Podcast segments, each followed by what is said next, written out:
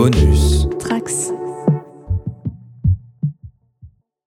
Euh, T'as ton dé, tu reveux autre chose On ramène les schtroumpfs. Les schtroumpfs, les bonbons schtroumpfs. Les bons schtroumpfs. Ah, c'est pour aller avec le thème. pique. Ah, c'est pour aller avec le The Way of T'as fait exprès de ramener des schtroumpfs ou Hein? Tu l'as fait exprès. pour la thématique Bah, il n'y avait pas ceux que je voulais, je me suis dit, allez, les schtroumpfs. Donc, toi, tu Comme ça, on l'a fait, c'est bon. Il n'y a plus besoin de. c'est quoi ce que tu dis Bah, c'était ceux qui sont euh, Pas plats pailletés. avec plusieurs couleurs. Tu commences, moi je mange. Attends, je ne fais pas devant le micro. Non, non, non. Ok, sir. J'arrive pas à manger de bonbons. Trop sucré. Glissé sous la douche, Non. pas d'alcool. les bonbons, ça Pas le palais. Ça va? Non Non Niquez-vous Ça Il y avait des jeunes hier, ils parlaient fort dans le métro.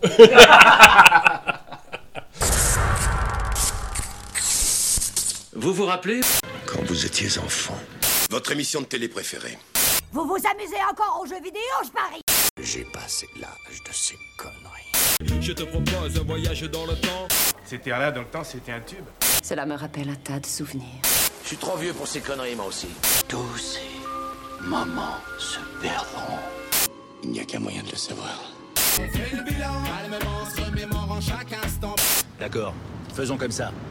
La seule conclusion que je peux en tirer est que Nous ne sommes pas trop vieux pour ces conneries. Nous ne sommes pas trop vieux pour ces conneries. tu penses. Nous ne sommes pas trop vieux pour ces conneries. Ouais, ouais. Bonjour, bonsoir et bonne année les gens. Euh, Vous écoutez toujours Pas trop vieux pour ces conneries en 2023 et je vous en remercie. Euh, je suis heureux de vous retrouver pour ce 42e numéro dédié à un film, voire deux, voire cinq. Euh, ce film qui n'a absolument pas marqué euh, les esprits, c'est évidemment Avatar. La récente sortie de sa suite, La Voix de l'eau, euh, nous a un peu poussé à faire ce numéro sur l'avant-dernier film en date de James Cameron. Quand je dis pousser, c'est tout au plus une pichenette. Hein, on ne on s'est pas forcé plus que ça. Euh, déjà, euh, j'ai déjà dû vous le dire par le passé, mais euh, cette émission, elle est préparée essentiellement grâce à un gros fichier partagé, un tableau dans lequel on liste les différents sujets qu'on voudrait évoquer à ce micro, et dans lequel les gens s'inscrivent pour parler. Mais parfois, il n'y a qu'un ou deux volontaires, ce qui m'oblige à prendre mon bâton de pèlerin euh, pour trouver d'autres invités dans un délai plus ou moins court, en essayant de trouver au, mo- au moins une invitée et eux, idéalement des invités EES, ce qui n'est pas toujours évident et ce qui ne sera pas le cas ici. Euh, toujours est-il que cette fois, euh, je n'ai pas eu besoin de prêcher la bonne parole puisque les quatre comparses qui m'accompagnent aujourd'hui tenaient absolument à faire ce numéro. Aussi, passer les fêtes, nous voilà pour dresser un premier bilan de 40% de la saga de James Cameron. Les... Eh ouais, oui. Euh, les comparses en question, les voici. Je commence par saluer Jean-Victor Bonjour. dont les, dont les auditeurs se souviendront certainement, puisqu'il était là il y a deux numéros de ça euh, à peine. Bonjour mon grand. Pour Assassin's Creed, tout à fait. C'était ça. On rappelle que tu es monteur vidéo entre autres choses et que Mm. tu piges pas mal pour un site web euh, de référence qui s'appelle CloneWeb. La référence. Et avec toi, justement, il y a le vénérable instigateur de, de cette institution qui a 20 ans. Coucou Marc. Salut Donc toi, tu es le rédac chef de CloneWeb. Ouais. Et vous êtes tous les deux, toi et Jean-Victor, des fanzouz de, de Jim Cameron. On peut prétendre à ce titre, je Ça pense. va. ouais. Oui, on aime bien. et notamment d'Avatar. Euh, vous invitez euh, tomber sous le sens. Donc merci.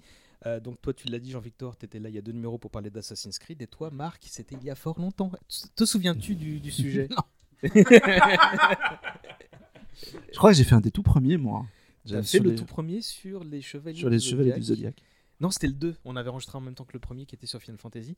Mais le, la dernière fois c'était ici, c'était pour LucasArts. Exact. Et ça remonte à il y a trois ans. Avec nous, il y a un représentant de la presse traditionnelle et d'une autre institution, mine de rien. Bonjour, monsieur Sylvestre de Première. Bonjour. C'est très menaçant. Presse traditionnelle. Euh, de, de, de la presse tout court, de, de- des magazines. Hein, voilà. Un journaliste, en vrai. C'est c'est pas moi qui l'ai dit. oui, on se dit, t'as une carte de presse, toi, non? Oui, Ben voilà. Bon, ben voilà. comme un aveu. Euh, toi, la dernière fois que tu es venu, c'était pour le numéro un peu spécial qu'on avait fait sur Hamilton, justement. On parlait de comédie musicale en off encore, il y a un instant. Et, et non, on avait fait le, le- le- le- le stream un peu spécial pour Bonus Tracks il y a, il y a- l'année dernière. hein. Tu te souviens pas? Non. Voilà. On est tous vieux, ça se confirme ce soir. Mais ça, c'est terrifiant. Euh, oui, on a... bah, t'étais là aussi, Marc. euh, oui. Lui, il se souvient, tu vois. c'est- Mais oui, mais oui, oui, oui. Voilà, oui, ça voilà, revient. Voilà. Et parmi tes autres employeurs, on cite le journal de Mickey Tout à fait. Tout à fait. Alors, euh, c'est tout pour le moment. C'est déjà pas mal. Euh, oui, c'est déjà pas mal. oui. Bolloré bientôt, non Justement, euh, non. J'aimerais en parler, mais ce sera en off. D'accord. Et le petit nouveau à rejoindre la troupe, c'est Aurélien. Salut à toi. Bonjour. Euh, tu es le porte-parole euh, de Panini Comics. Exactement. Qui publie notamment les titres Marvel et Star Wars en France, ainsi que pas mal d'indés. Tu es plus particulièrement euh, l'attaché de presse de Rocket Raccoon. ouais, voilà. je- Quand il me tire pas dessus, euh, c'est ce que j'essaie de faire. Et ben, merci de venir dans mon humble demeure balbinienne. Euh, merci à vous quatre, hein, d'ailleurs. Euh, passez la petite musique de James Horner que je vais lancer dans un instant. On va tout de suite débuter notre voyage sur Pandora. Ça a changé de Il est mort. C'est c'est son dernier le jeu. Ah, tu- James Horner, oui. Ouais, c'est pour ça qu'il a pas fait le 2 d'ailleurs. Ah, je pensais que c'était. C'est qui qui a fait deux C'est Un mec- Simon Franklin qui était son, euh, son arrangeur. D'accord, ok.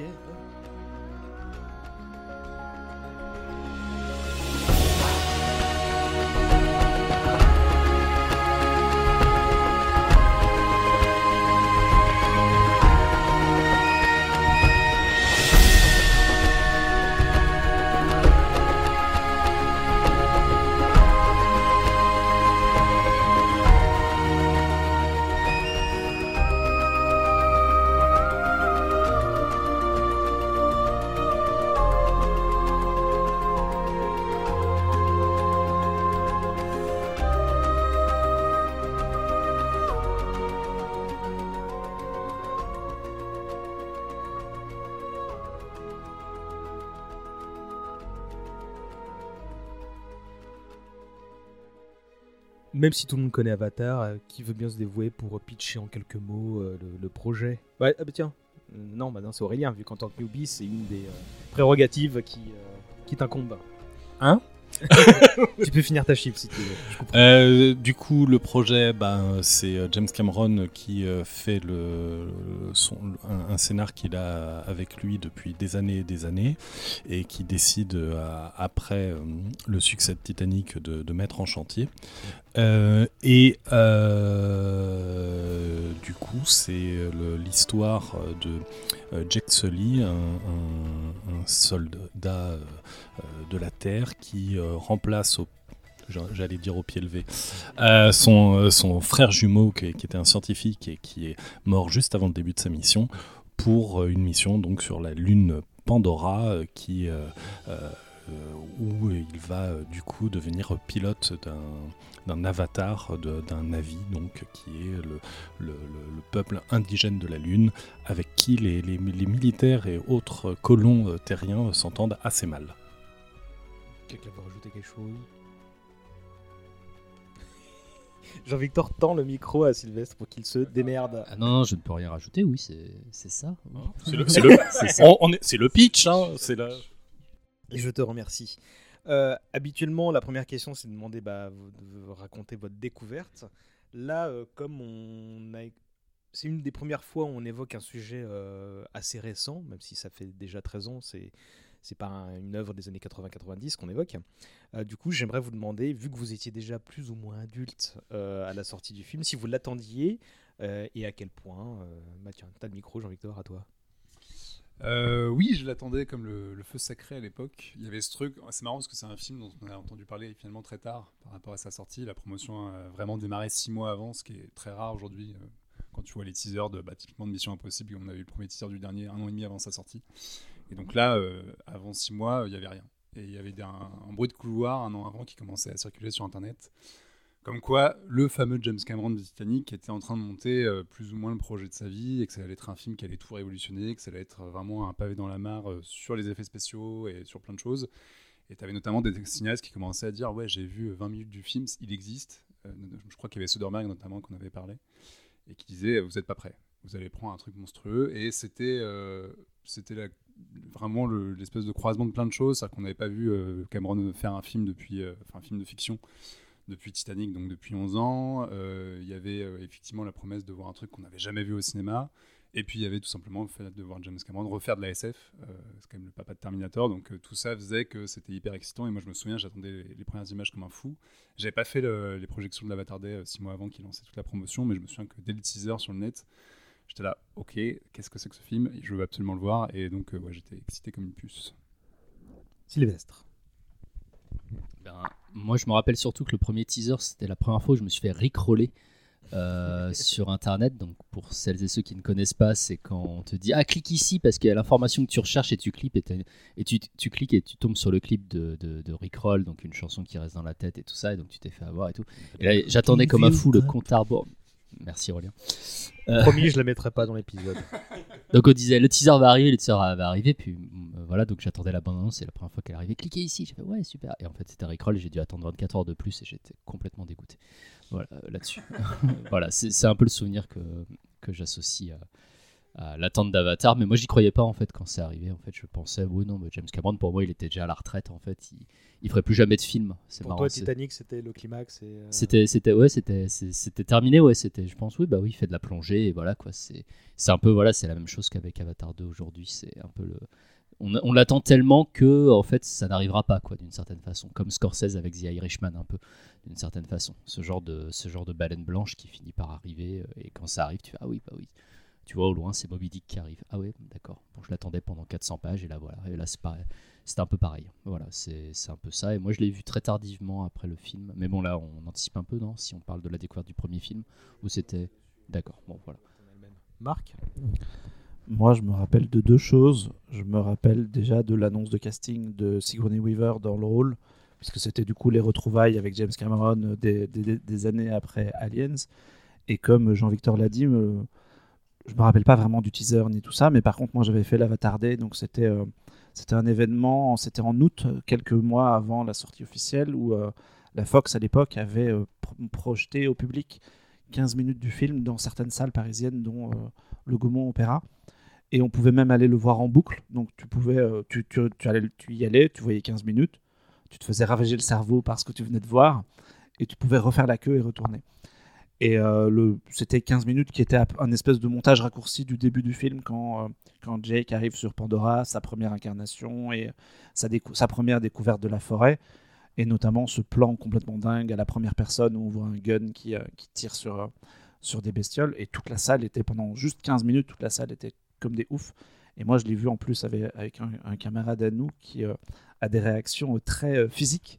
Et littéralement, il faisait des bonds sur son siège, il levait les bras, et, euh, et je l'ai vécu vraiment d'une manière hyper intense en fait. Et c'est vraiment ce truc-là, comme quoi la promo, ce genre de promo, ça marche, qui m'a vraiment dit euh, waouh, décembre, grosse croix sur le calendrier. On fait de la, faire de la place autour parce qu'il il va se passer quelque chose. Aurélien? Alors moi, j'étais pas à l'Avatar Day, mais je sais que j'attendais le film avec très très grande impatience et suffisamment d'impatience pour que je commence à faire chier UGC en envoyant des mails pour dire quand est-ce que vous proposerez de la 3D dans vos salles parce que j'ai une carte UGC et je voulais aller le voir à mon, à mon UGC habituel et il passait pas de film en 3D et du coup je leur disais mais quand est-ce que vous le faites? Il y a Avatar qui arrive, proposez de la 3D et ces cons-là ils ont dit non. Ils t'ont répondu? Oui. Et ils ont dit non, non, on fait pas. Oui, oui, non, mais euh, c'est, ils ont répondu au mail en disant non, en gros, euh, ça nous intéresse pas, on s'en fout. Et depuis, t'as une carte Gaumont. Non, j'ai toujours une carte UGC, mais je suis allé le voir au MK2. Euh, Et- et moi- toi? Oui, c'est bah, ça. j'allais Oui, venir. toi Moi, j'ai pas fait l'Avatar Day, mais je bossais pour une petite rédaction à l'époque qui s'appelait fantasy.fr. Et c'était mon collègue Manu qui, lui, est allé voir euh, les fameuses 15 minutes et qui est revenu euh, tournebouler euh, en me disant Oh, là, t'imagines pas ce que j'ai vu Je fais Bah, si, en voyant ta, ta gueule et, et la manière dont tu répètes tout le temps la même chose, Euh, j'imagine. Par contre, j'ai fait, je sais pas si c'était dans la foulée, euh, mais ou quelques temps après, le press junket qu'il y a eu avec John Lando, le producteur du film. Euh, et en gros, ça aussi c'est assez rare, donc c'était bien quelques mois avant la, la- la- la sortie du film. Il dépêche le producteur qui fait le tour du monde pour dire à quel point ça va être génial. Et donc, une heure d'interview pour une pré-promo. Euh, oui, bon, c'est bien John Lando, hein, le nom du- Euh, où le mec euh, très américain euh, te fait de- un nombre de superlatifs à la minute euh, assez conséquent, euh, lève les bras, parle avec les mains comme un italien et euh, te dit bref que ça va être génial et qu'on n'est pas prêt. Et effectivement, bah, j'étais avec tout un tas de, de gens euh, de, diverses institutions euh, de la presse. euh, il y avait quand même un certain nombre de membres de la presse web et, de la presse tradie justement euh, qui se regardent. Ils je, je sais pas, est-ce qu'on doit le croire Bon, il y avait comme une espèce de chape de plomb. On, sait qu'il nous vend quelque chose, mais bref, on, va voir ce que ça donne. Et je me souviens que comme tu l'as dit, Jean-Victor, dans les mois qui ont suivi, en fait, il y avait une- un phénomène d'accélération, ne serait-ce que sur euh, les news, pas tant sur le contenu du film, mais sur bah, la- la- le making-of, la manière dont ils appréhendaient les choses. Et je me souviens notamment, en faisant des news sur le sujet, que c'est là que j'ai appris le terme photoréaliste, en fait. C'est ce que j'ai compris- c'est là que j'ai compris l'intention de, de- de James Cameron de faire un truc euh, euh, plus vrai que nature. Et à l'époque, je me disais, bien sûr. Et bon, bah évidemment, quelques mois plus tard, je me dis, Oh, le con. voilà. Et je parlais, je parlais de moi. Euh, par, euh, première vraie question, du coup, bah, votre euh, réaction à la découverte du film et bon de 13 ans en avant, en avant, votre rapport avec lui encore aujourd'hui? Oh là, il y a des gens qui se regardent. Vas-y, Aurélien. Alors, euh, je suis sorti soufflé. Euh, je, voilà, je, je, j'y allais avec énormément d'espoir. J'y suis allé le premier jour. Euh, j'ai réussi à trouver une salle où c'était pas plein, parce qu'il faut se rappeler que même dès le début euh, à Paris, c'était, c'était compliqué d'aller le voir. Euh, du coup, j'ai réussi à trouver une salle où c'était pas plein, en 3D et tout. Je m'en suis pris plein les yeux, plein la gueule. Et euh, j'ai tout de suite adoré le film. Euh, moi qui revois assez peu les films et euh, encore moins au cinéma, je l'ai vu en tout trois fois. Euh, je suis même allé jusqu'à Disneyland pour aller le voir en IMAX.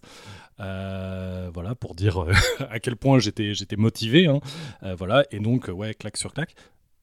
Après, je ne l'ai plus revu, en fait, du tout, parce que c'est un film qui, comme Gravity, euh, pour moi, était vraiment un film de pur cinéma, de, d'immersion, où la 3D était extrêmement importante, etc. Et du coup, c'est vrai que je ne l'avais pas revu euh, depuis la sortie. En fait, la quatrième fois où je l'ai vu, du coup, c'était en septembre quand il est ressorti Oui. au cinéma.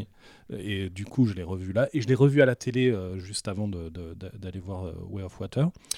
Et alors, c'est bah, du coup, je, confirme un peu mon, mon sentiment, c'est-à-dire que c'est vraiment un film de cinéma sur la télé, malgré ma grande télé.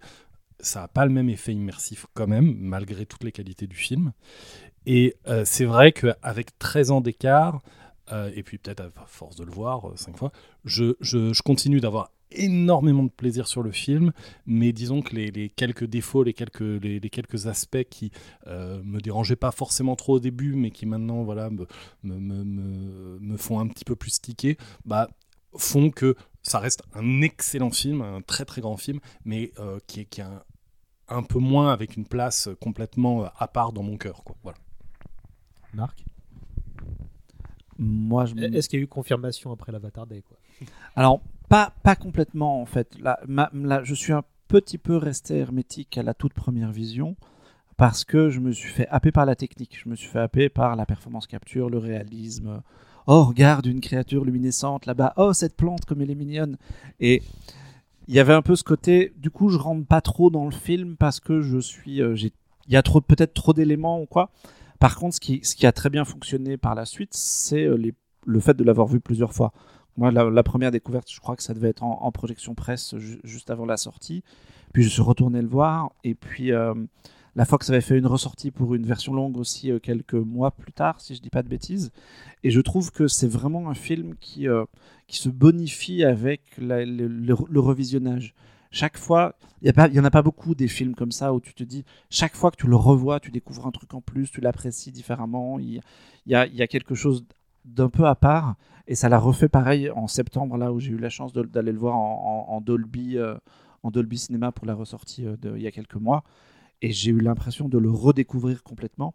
Mais comme disait Aurélien, moi j'ai le Blu-ray à la maison et je le regarde jamais parce que euh, bah, j'ai pas une installation dingue chez moi et euh, il y a de la lumière, euh, j'ai une petite télé, du bruit, des trucs. euh. C'est vraiment un film de cinéma qui se voit euh, complètement dans une salle obscure. Sylvestre.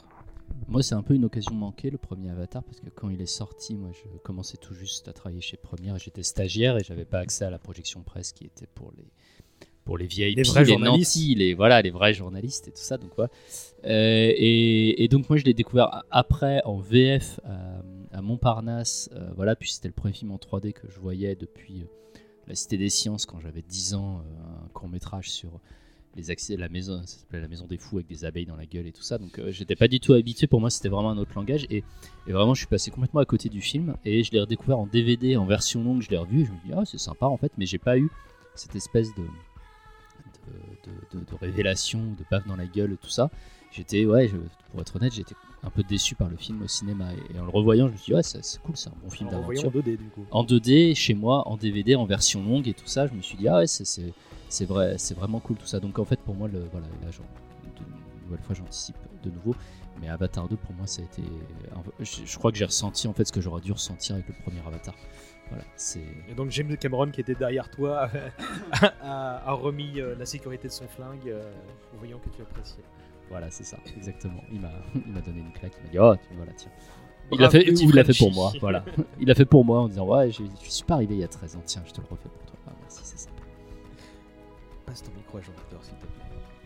J'avais juste posé une question, tu l'as pas revu cette année à la ressortie Euh, malheureusement, non, j'ai pas eu le temps. Bon, c'est ça. Marché. Euh, bah moi du coup ouais, j'étais excité comme une pute donc je l'ai vu, le... je m'en souviens très bien la veille de la sortie parce qu'ils avaient fait des avant-premières le mardi soir euh, à une de bibliothèque avec les grosses lunettes sur le nez et tu sais c'était vraiment ce genre de séance où tu sens que t'es en train de vivre un événement parce que la salle est chargée à bloc, les gens ils en peuvent plus, le film démarre, c'est- ah, putain c'est parti.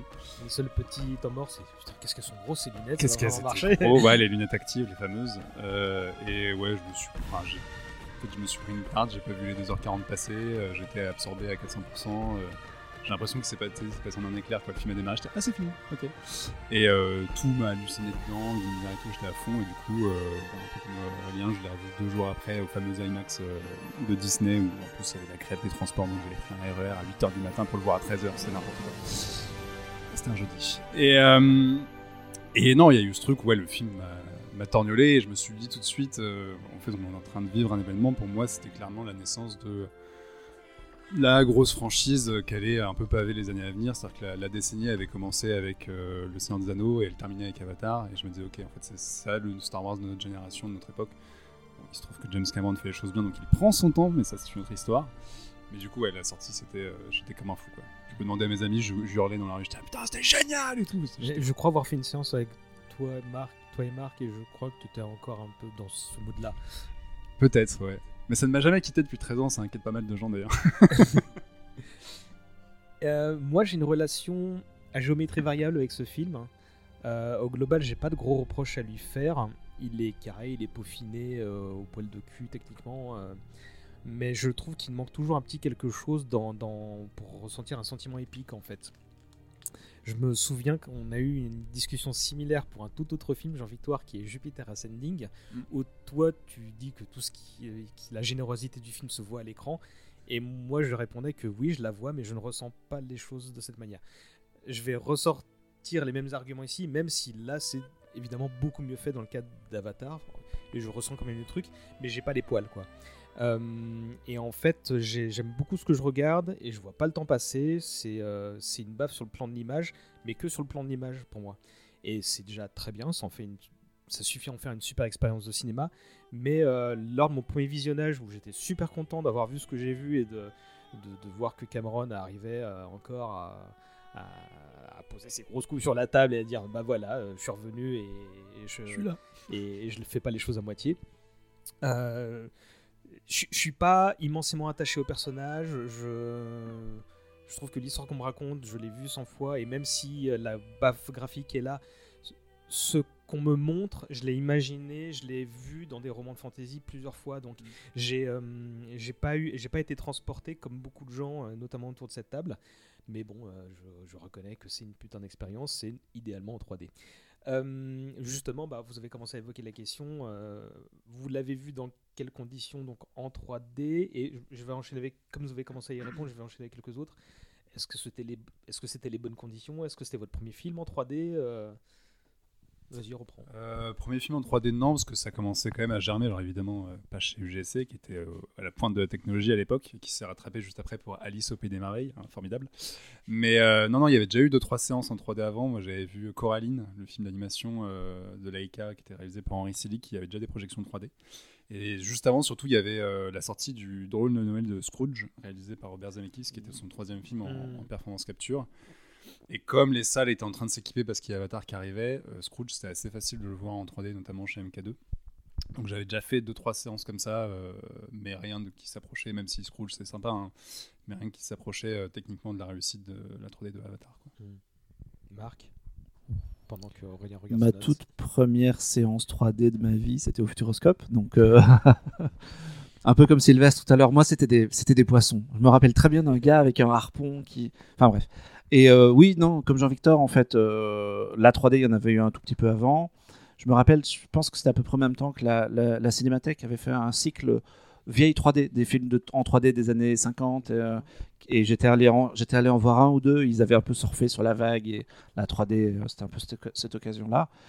Et euh, du coup, ouais, en 3D évidemment, en 3D évidemment. Et comme tout le monde, j'avais été tenté par cette séance en IMAX à Disneyland en décembre, mais il y avait eu la grève des RER et je n'y ai jamais, ai jamais mis les pieds. J'ai pas eu ce courage d'affronter 8 heures de transport pour, juste pour James Cameron et son relief. Euh, du coup, la 3D, bah, ce que je cherchais, c'était de savoir si les films que j'avais vus avant en 3D, je retrouve plus, mais je sais que j'en ai vu euh, dans, du coup dans les, mois avant, d'où euh, mes mails insistants à l'UGC. Et en fait, oui, c'était les bonnes conditions de le voir en 3D parce que encore à ce jour, la 3D d'Avatar est une des plus réussies. C'est-à-dire que James Cameron a complètement compris comment filmer en 3D, euh, comment le, le- le- proposer. Et du coup, euh, même à l'époque, déjà, euh, si on pouvait entendre ici et là diverses séances après, ah, la 3D, ça fait mal aux yeux, etc., c'était pas, c'était pas le cas sur Avatar.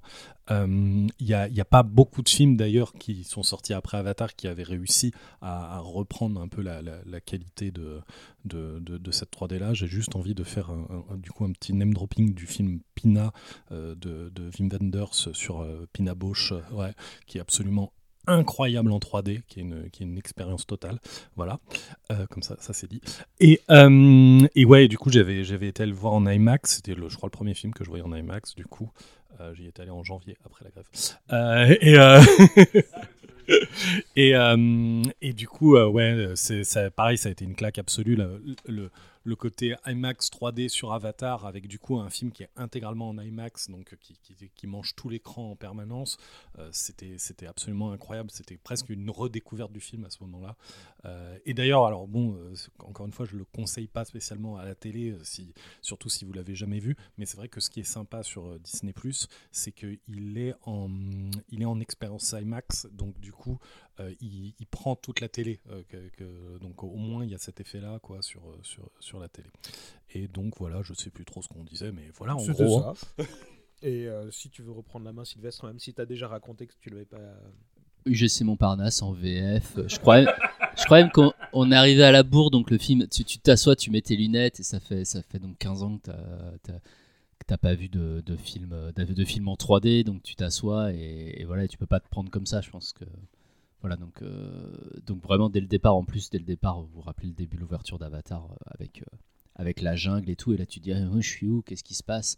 Puis après il y a les gouttes d'eau là qui flottent toujours dans la séance, la séquence la séquence voilà dans, quand, quand ils sortent quand- dans le vaisseau comme ça et tu fais attends il y a des gouttes mais elles sont où? Faut que faut que j'habitue mon cerveau. Et voilà moi j'étais plus du tout habitué.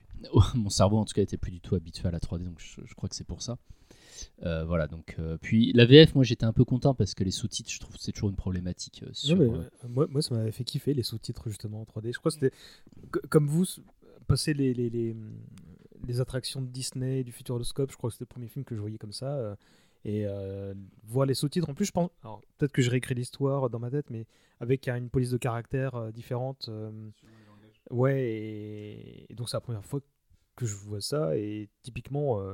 Euh, bah, ça, m'avait fait délirer euh, ce, truc-là. Euh, moi, pour répondre rapidement à la question, j'avais bien aimé Max Linder, je crois, moi, que, je l'avais vu en, en 3D. Et, après, je l'ai oublié, en fait, la 3D. En fait, une, passé une demi-heure, je me suis enthousiasmé, mais mon, logiciel avait fait en sorte d'oublier que je portais des lunettes et que je regardais une expérience de cinéma différente de, des précédentes parce que j'appréciais ce que je regardais et que le, le cœur de mon expérience était visuel justement. Donc, mais c'était très étrange de se dire que j'avais oublié euh, ce limite ce gros casque immense qui pesait une tonne sur mes, mes, mes, mes paires de lunettes. euh, euh, c'était assez étrange, mais euh, Mais c'est marrant parce que justement, c'était un, un des points à la sortie de débat. Il y a beaucoup de gens qui allaient parce que c'était en 3D et qui euh, s'attendaient à avoir une pub Haribo. En tout cas, euh, Mhm. notamment le, truc- le truc de la goutte au début du film, il est pas anodin. C'est un, c'est un des effets les plus jaillissants qui sort le plus de l'écran du film. Et Cameron, il te permet de juste de te caler ta vue dessus en disant bon, voilà, tu sais que ça peut aller jusque là, mais maintenant on va creuser l'image. Et beaucoup de gens étaient un peu surpris en mode euh, ouais, mais en fait la 3D, euh, je l'ai pas senti, euh, je l'ai pas vu, ou je pensais me prendre des flèches dans la gueule, etc. Et pas du tout. Justement, c'était l'inverse. Et t'as vraiment cette idée de on va creuser l'image, c'est comme une fenêtre qui s'ouvre. Mhm. Et c'est ça qui est très fort, c'est que c'est un de ces films où en fait la technique, enfin moi je trouve, tu l'oublies assez vite, et notamment cette 3D là, en fait, tu es juste dans la forêt avec eux, donc tu te dis pas, enfin toutes les 10 minutes, tu te dis pas, Ah, putain ouais la 3D c'est vraiment bien fait, ouais, je me suis pris un truc dans la tronche quoi. Et c'est vrai qu'il y a beaucoup de gens à l'époque qui sortaient de la scène en disant, bah ouais c'est bien, mais en fait ça change rien, et t'as envie de dire, oui tu peux mettre le film en noir et blanc, ça change rien non plus. Enfin, il y avait déjà cette discussion là sur l'utilité du truc, etc. Quoi. Mais en fait, pour moi, en plus, c'est vrai que c'était la bonne utilisation de la 3D, c'est-à-dire celle qui ne, se, ne te fait pas sortir du, du film avec des effets qui te font Ah ouais, c'est rigolo, la flèche a failli me toucher, ou machin, ou les, ou les fameux trucs de, de vendredi 13-3, quoi, ou les trucs comme ça, voilà. Euh, ouais, voilà. Euh, je pensais au mec qui jongle au début, là. Euh, et, mais, mais en plus, le- quand tu, tu m'as dit, ouais, il y a cet effet de profondeur, là, ça m'a fait penser spontanément bah, au premier film qui utilise la profondeur de champ euh, vraiment, qui est Citizen Kane, et qui en fait, pareil, fait oublier très vite le fait qu'il utilise la profondeur de champ, chose que les films ne faisaient quasiment pas avant. Et euh, là, il y, a- un truc où bah, personne, encore une fois, a presque retenu cette leçon.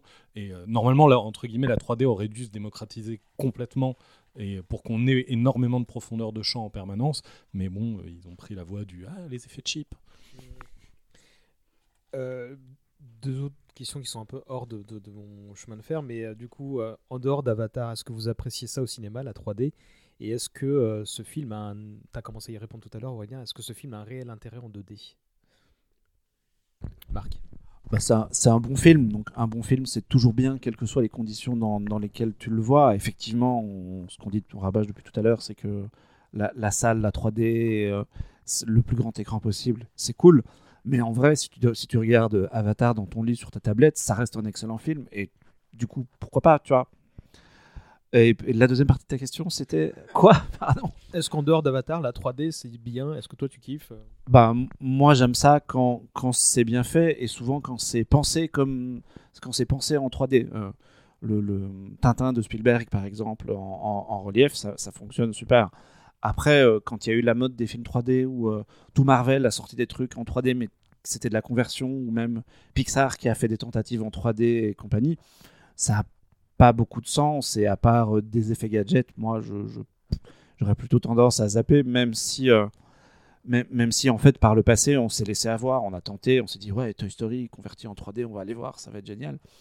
Et en vrai c'est juste Toy Story, c'est très bien, mais c'est pas la 3D qui apporte quoi que ce soit. Exactement, c'était après, on a eu tous les trucs, d'un coup, d'un coup toutes les bandes annonces se sont mis à mettre en gros les blockbusters, genre Thor de Kenneth Branagh en 3D, avec en gros, tu, vois, tu fais waouh, non Non, et tu devais juste, enfin, de toute façon, c'était assez clair, c'était juste pour rajouter 5 balles au, au prix du billet. euh, pour, Mais je l'ai vu en euh, 3D. pour Je ça. crois que c'est un des rares films que j'ai vu en 3D, Thor euh, de Kenneth Branagh. euh. Ah, mais c'est qui ça m'a fait dont je parlais depuis le début. On parlait d'Avatar. Ah oui, Thor. Ah, oui, c'est le film qui m'a ça. fait comprendre qu'en fait, non, il y avait une réflexion plus large que à avoir sur le sujet, ce qui me fait vous poser cette question, quoi. Jean-Victor Non, bah, c'est pour rebondir sur ce que disait Marc, il y a vraiment ce truc de la 3D, elle doit être pensée dans la mise en scène, elle doit être pensée dans le cadrage, les plans, etc. Et euh, effectivement, il y a eu cette, euh, cette voie d'un seul coup commercial. On- les mecs se sont mis à convertir des films à l'arrache en deux mois. Il y a eu notamment le cas du choc des titans euh, de Ouais. Leterrier qui était. tout le monde sortait en saignant des yeux parce que c'était. pas- Avec Sam Worthington, il était encore là. décidément. Et Mouloud Achour Et Mouloud Achour, qui était coupé un peu trop au montage d'ailleurs. Et euh, mais après, moi j'aime bien la 3D quand c'est bien utilisé, comme dans toute mise en scène. Et c'est marrant, c'est que comme il y a eu un, un contre-coup d'Avatar, où effectivement beaucoup de films, on a cité Alice au Pays des Merveilles tout à l'heure, se sont mis à, à faire des sorties 3D complètement euh, bâclées. Très vite, les gens disent ouais, c'est un gadget, machin, etc. Or, c'est euh, quand c'est bien utilisé, effectivement, il y a des trucs super. Et ce qui est assez bizarre avec la 3D, je trouve, c'est que tu, tu te rends vraiment compte de l'utilité du procédé quand tu revois les films à plat. Euh, moi, j'ai un exemple en tête, c'est Happy Feet 2 de George Miller. Je l'ai découvert en 3D, je trouvais ça mortel, j'ai adoré le film, etc. Et euh, je l'ai revu ensuite à plat et je me suis dit, putain, il manque un truc. Et effectivement, le relief et l'utilisation que Miller en faisait était super immersif, décuplé les sensations qu'offraient certaines scènes. Et Cameron, c'est pareil, c'est-à-dire que le film tient très très bien, je trouve à plat, son histoire marche toujours autant, la DA est super, et toutes ses intentions thématiques, sensorielles fonctionnent, mais la 3D décuple le truc et te fout les pieds dans la forêt de Pandora. Donc, euh, tu peux le regarder sans, évidemment, mais euh, bah, tu as la version la plus immersive, tout simplement, quand tu le regardes en 3D. Et c'est vrai que beaucoup de réalisateurs, en fait, ont un peu regardé ça comme des gadgets, ou alors se sont pas vraiment foulés. Tu vois, Ridley Scott, il l'a l'a eu mal que Cameron fasse Avatar, donc il a fait Prometheus en 3D, puis après il a arrêté de faire des films en 3D parce que la grosse caméra sur le plateau, ça le faisait chier. Et, euh, et ça nécessite une logistique et tout un truc un peu différent sur les tournages. Donc beaucoup de gens euh, en fait euh, ont testé le truc pour voir. Certains ont très bien réussi. Je pense à Ang Lee avec l'Odyssée de Pi qui a quand même fait un putain de film en 3D. Mais c'est vrai que bah, le cinéma c'est du boulot et la 3D ça rapporte, ça exige encore plus de boulot. Donc euh, à moins que les films soient visuellement très prégnants, oui je comprends que certaines personnes n'aient pas envie de se faire chier avec ça. Dans, dans les films qui ont très bien réussi la 3D, outre euh, Pina, euh, celui qui me revient, c'est euh, encore un dessin animé, c'est Dragon. Euh, parce que bah, comme sur Avatar, où les scènes de vol en fait bénéficient mais à un milliard de pourcents du, du- de l'effet 3D. Sur Dragon, les scènes de vol, pareil, c'est incroyable en 3D, ça, ça fonctionne du feu de Dieu. Et c'est vrai que euh, bah, c'est tout- toutes les scènes, dès qu'il y a la, profondeur, en fait, a de l'importance, qui, euh, qui, marche extrêmement bien comme ça. Donc euh, oui, il y a- des films qui fonctionnent très bien en 3D. euh, bah, Gravity, on, voilà, je l'avais évoqué tout à l'heure, pareil, Gravity en 3D, c'est la claque. Et puis il y en a d'autres, oui, le, choc des titans, depuis le début, j'y pense. C'était le contre-exemple parfait, quoi. Le, le- truc, en plus, ça avait été. Je crois qu'il est sorti genre trois mois plus tard ou un truc comme ça. Et donc, vraiment, la conversion, elle était dégueulasse. C'était vraiment l'enfer sur Terre, quoi. Euh, voilà. Et euh, voilà. Oui, on avait l'impression de voir la vie et la mort de la carrière de Sam Worthington dans Ouais, le, le pauvre, il avait. Ouais, après, il- très rapide. Et après, euh, il a fait Terminator, c'est ça? Quatre, ouais, ouais. Terminator Salvation, ouais. Mais c'est sorti avant, ouais. C'était avant? Oui, pardon. Ah oui. bon, J'ai une chips dans la bouche, donc je vais faire vite. Sam Worthington euh, était avant dans Terminator Renaissance, qui était sorti avant Avatar. Merci pour ce contexte. Pour cette pause chips. tu peux finir ta chips. Voilà. Et il s'en va comme un Et prince. ce qui est marrant, c'est que justement sur cette idée de réflexion, il y a des films qui ont été convertis en 3D et qui l'ont été très très bien, et pas forcément des trucs en cours de production comme euh, Transformers 3 qui est à moitié tourné en 3D. et, Bon, les effets spéciaux c'est de la conversion, mais c'est bien fait. Mais typiquement, bah, Cameron s'y est frotté par la suite en convertissant euh, Titanic et euh, Terminator 2. Terminator et déjà, ils ont 2, pris le temps qu'il fallait. Donc c'est c'est du boulot, c'est des techniciens pointus, etc. Et donc ils n'ont pas juste converti ça en trois mois euh, dégueulasse comme le choc des titans. Mais surtout, ce qui était fou, c'est de se rendre compte que ça cartonnait. Parce que bah, typiquement, Cameron est toujours un type qui a poncé euh, ses plans en profondeur. Et euh, ça avait des effets assez étonnants dont, on ne se rendait pas forcément compte sur Avatar. C'est que typiquement, Titanic, moi je trouve que les scènes qui marchent le mieux en 3D, c'est pas le naufrage, c'est les scènes intimes. C'est quand tu es avec eux ou quand il est en train de la dessiner euh, dans, leur, chambre, etc. Et d'un seul coup, tu as une sensation d'intimité d'être dans une pièce avec eux qui est assez folle. Et c'est des trucs auxquels tu pensais pas forcément quand on te dit on va faire de la 3D, etc. Rebondir sur ce que tu dis très rapidement, et sur ce que disait très justement Aurélien, c'est là que tu te rends compte que la bonne utilisation de la 3D, c'est pas un truc qui t'envoie dans la gueule, mais c'est vraiment une question de profondeur et d'arrière-plan. Et c'est ça qui pouvait rendre un peu les trucs déceptifs. Quoi. On pensait que c'était euh, une flèche ou un, ou un truc euh, ou un missile, mais comme tu dis aussi, c'est les c'est les scènes de vol et c'est voilà, c'est voir l'arrière-plan. Et comme tu dis pour Titanic, c'est les scènes, c'est les scènes intimes. Il y en a eu combien des films faits en vrai 3D Enfin, pensés et ré- euh, réalisés avec la vraie 3D Moi, j'ai, en plus des, des- de ceux que vous avez. euh, Non, non, mais je vous demande Tout le monde une est en train de hein. Google, sais. Sortez pas Film en vrai Mais 3D Moi, je me souviens qu'ils ont fait un, un, un des Resident Evil comme ça aussi. Il y en a deux, ouais. Et, et en fait, j'ai pas d'autres exemples en fait. En C'était marrant, le, le- le premier Afterlife où tous les plans duraient 1000 ans parce qu'il s'était rendu compte, euh, Anderson, que si tu faisais du surdécoupage en 3D, c'était dégueulasse. Donc d'un seul coup, il filmait tout au ralenti. Le film est quasiment intégralement au ralenti, c'est très drôle. Bon, si vous aimez voir courir euh, Mila Jovovich au ralenti, c'est sympa, hein, mais on se fait un peu chier. Mais effectivement, il y, a- quand même eu euh, quelques bons élèves qui ont suivi, qui reprenaient le système de caméra qui avait été développé par Cameron. Euh, on a cité bah, Ridley Scott qui l'avait fait, Martin Scorsese qui a fait Hugo en 3D qui est vachement bien. Euh, et puis il y en a eu deux, trois autres. Il y a eu Ang Lee que j'ai cité aussi, mais c'est vrai que cette vague-là, elle a duré peut-être 5 ans et il y a eu aussi Gravity, mais après, très vite, euh, bah, les- c'est aussi le truc, c'est que souvent ce que je disais, en fait, les mecs se sont rendus compte que ça nécessitait un boulot de fou sur le plateau parce que les, les- les caméras sont énormes, c'est des gros systèmes qui sont beaucoup plus encombrants que d'habitude. Ça, ça règle un peu, le- enfin, ça, ça entasse un petit peu la, la chaîne de production. Et on peut citer aussi euh, Transformers 3 euh, de Michael Bay. Tu tiens, hein, dis donc. mais qui a un bon exemple parce que euh, Michael Bay sur les deux premiers Transformers. Et euh, Aurélien qui a fait une grimace hein, après bon exemple. je me justifie, je me justifie. C'est un bon exemple parce que Michael Bay est quelqu'un qui surdécoupait ses films et quand Transformers 3 arrive, d'un seul coup, moi je trouve que ça devient ultra lisible et parce que Michael Bay se dit, euh, qui est quand même pas un débile non plus, euh, même si ses films sont un peu cons, euh, il fait d'un seul coup il se dit bah il faut qu'il y ait de la profondeur, il faut que mes plans ils aient le temps d'être lisibles, etc. Et je trouve que c'est de très très loin les meilleures scènes d'action de la franchise Transformers euh, par Michael Bay. Et euh, bon après il a arrêté parce que ça le faisait chier, il voulait juste tout casser donc il a repris ses bonnes vieilles habitudes. Mais il y a eu quoi, il y a quand même eu quelques bons élèves et je sais pas, je pense qu'il y a une petite centaine de films au final qui ont été faits en vrai 3D en prenant en compte des productions asi- asiatiques, etc., qu'on n'a pas forcément vu chez nous. Il y a, aussi, on n'a pas cité les, films de Treyarch, qui lui est un cinéaste qui a vraiment embrassé la 3D avec les deux, les deux Detective D, un remake de Dragon Gate et euh, La bataille de la montagne du tigre. Si vous avez l'occasion de les voir en 3D, c'est des putains de films, et euh, notamment Detective D 2, la 3D est folle. Et euh, puis il y a aussi Peter Jackson qui a essayé avec le Hobbit, en plus avec le HF1 machin. Donc non, il y a quand même eu des, des mecs qui ont essayé de faire ça patiemment, mais je pense qu'à chaque fois il y avait cette déception du public quand ça marchait bien de se dire en fait, je la vois pas à la 3D, bah oui, parce que c'est pas fait pour être vu, enfin c'est pas fait pour euh, se faire remarquer encore une fois toutes les 30 secondes. Quoi.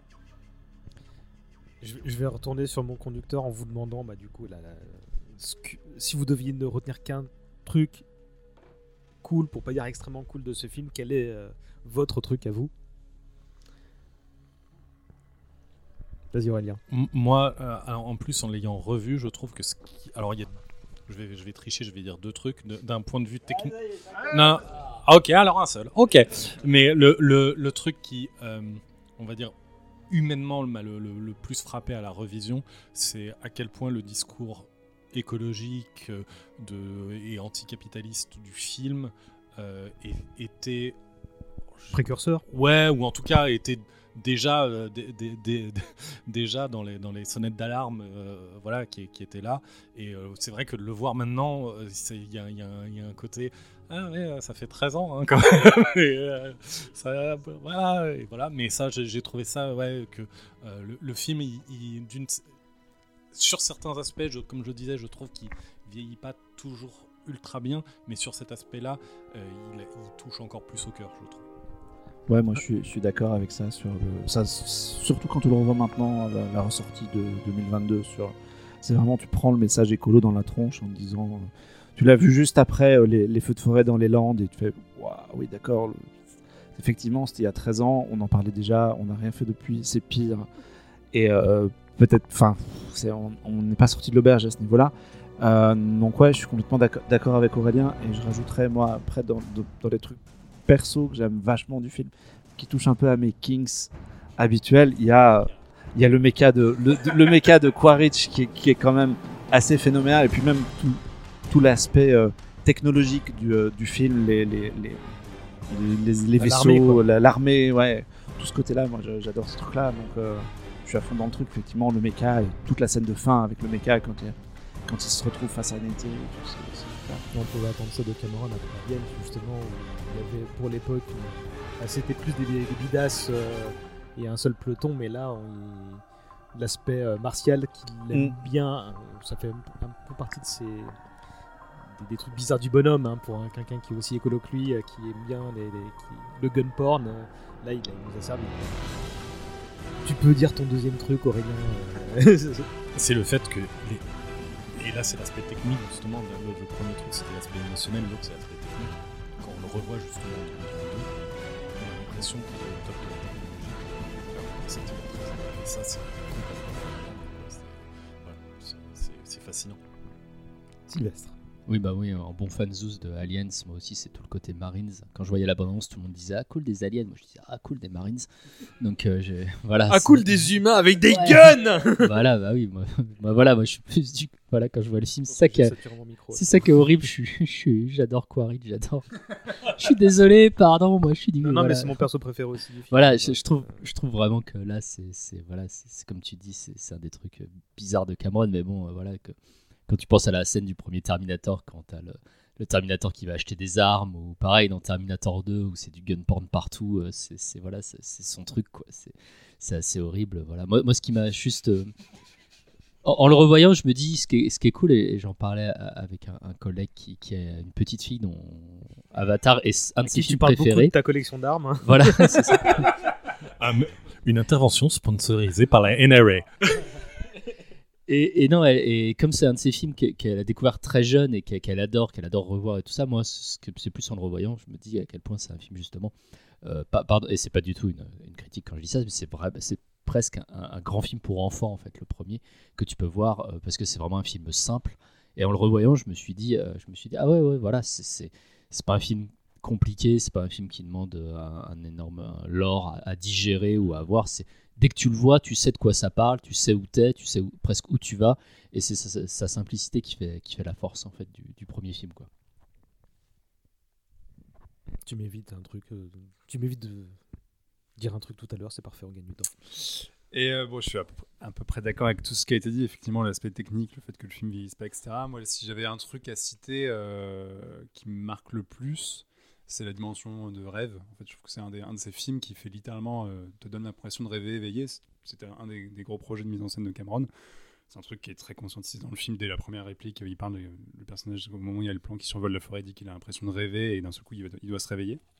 Et je trouve que moi, c'est rare en fait que, que je vois des films qui me font littéralement rêver euh, en étant conscient. Quoi. Et, Avatar, il y a vraiment cette dimension de rêve conscient quand euh, tu vois pour la première fois la forêt bioluminescente, quand tu les vois arriver dans la nuit avec toutes les plantes qui se mettent à, à briller, etc. Il y a un truc comme ça que je trouve assez hallucinant et qui m'émerveille encore aujourd'hui, 13 ans après, où je me dis, bah, finalement, en 13 ans, il y a eu quasiment aucun film qui a réussi à me procurer cette sensation de rêve éveillé et de me dire, ce monde, j'ai envie d'y aller. Quoi. Que J'adore Mad Max Fury Road, j'ai pas envie de vivre dans Mad Max Fury Road. J'aime bien Star Wars, j'ai pas envie de vivre dans Star Wars. Et Avatar, t'as envie de vivre sur Pandora. Et je trouve que c'est un de ces rares films qui arrive à, à créer ce truc-là. Et, euh, et pour tricher sur un deuxième truc, euh, peut-être moi la scène qui m'avait le plus marqué à sa sortie et que j'aime toujours, autant aujourd'hui, c'est euh, je trouve une scène qui récapitule très bien le projet de mise en scène, c'est quand euh, à la fin, euh, Neytiri récupère Jack Sully humain, Hmm. parce qu'il vient de se casser la gueule de son pod après s'être foutu sur la tronche avec Quaritch, et elle lui met le masque pour qu'il ne crève pas à cause de l'air de Pandora. Et en fait, cette scène où elle le tient, où tu as ce personnage de Navi euh, qui est en performance capture tient euh, Sam Worthington humain dans ses bras et lui il pose sa main sur son visage, etc. Il y a, en fait, il y a une espèce de symbiose où tu te dis le plan est d'une complexité technique absolument démentielle. C'est quand même un, un extraterrestre de je sais pas combien de mètres euh, qui tient un humain dans ses bras. Enfin, dire, sur le papier, tout est casse-gueule et tout pourrait être ridicule et ça cartonne du feu de Dieu. Et Mhm. tu te dis, oui, ils sont là, ils sont prégnants, euh, ils- ça existe, en fait, ce monde existe. Et euh, cette rencontre intime entre ces deux êtres de différentes races, etc., je trouve qu'elle est absolument sublime. Et ce plan-là, en fait, synthétise en quoi tout était casse-gueule dans le projet et à quel point ça marche sur un truc aussi simple qu'une rencontre et un face-à-face. quoi.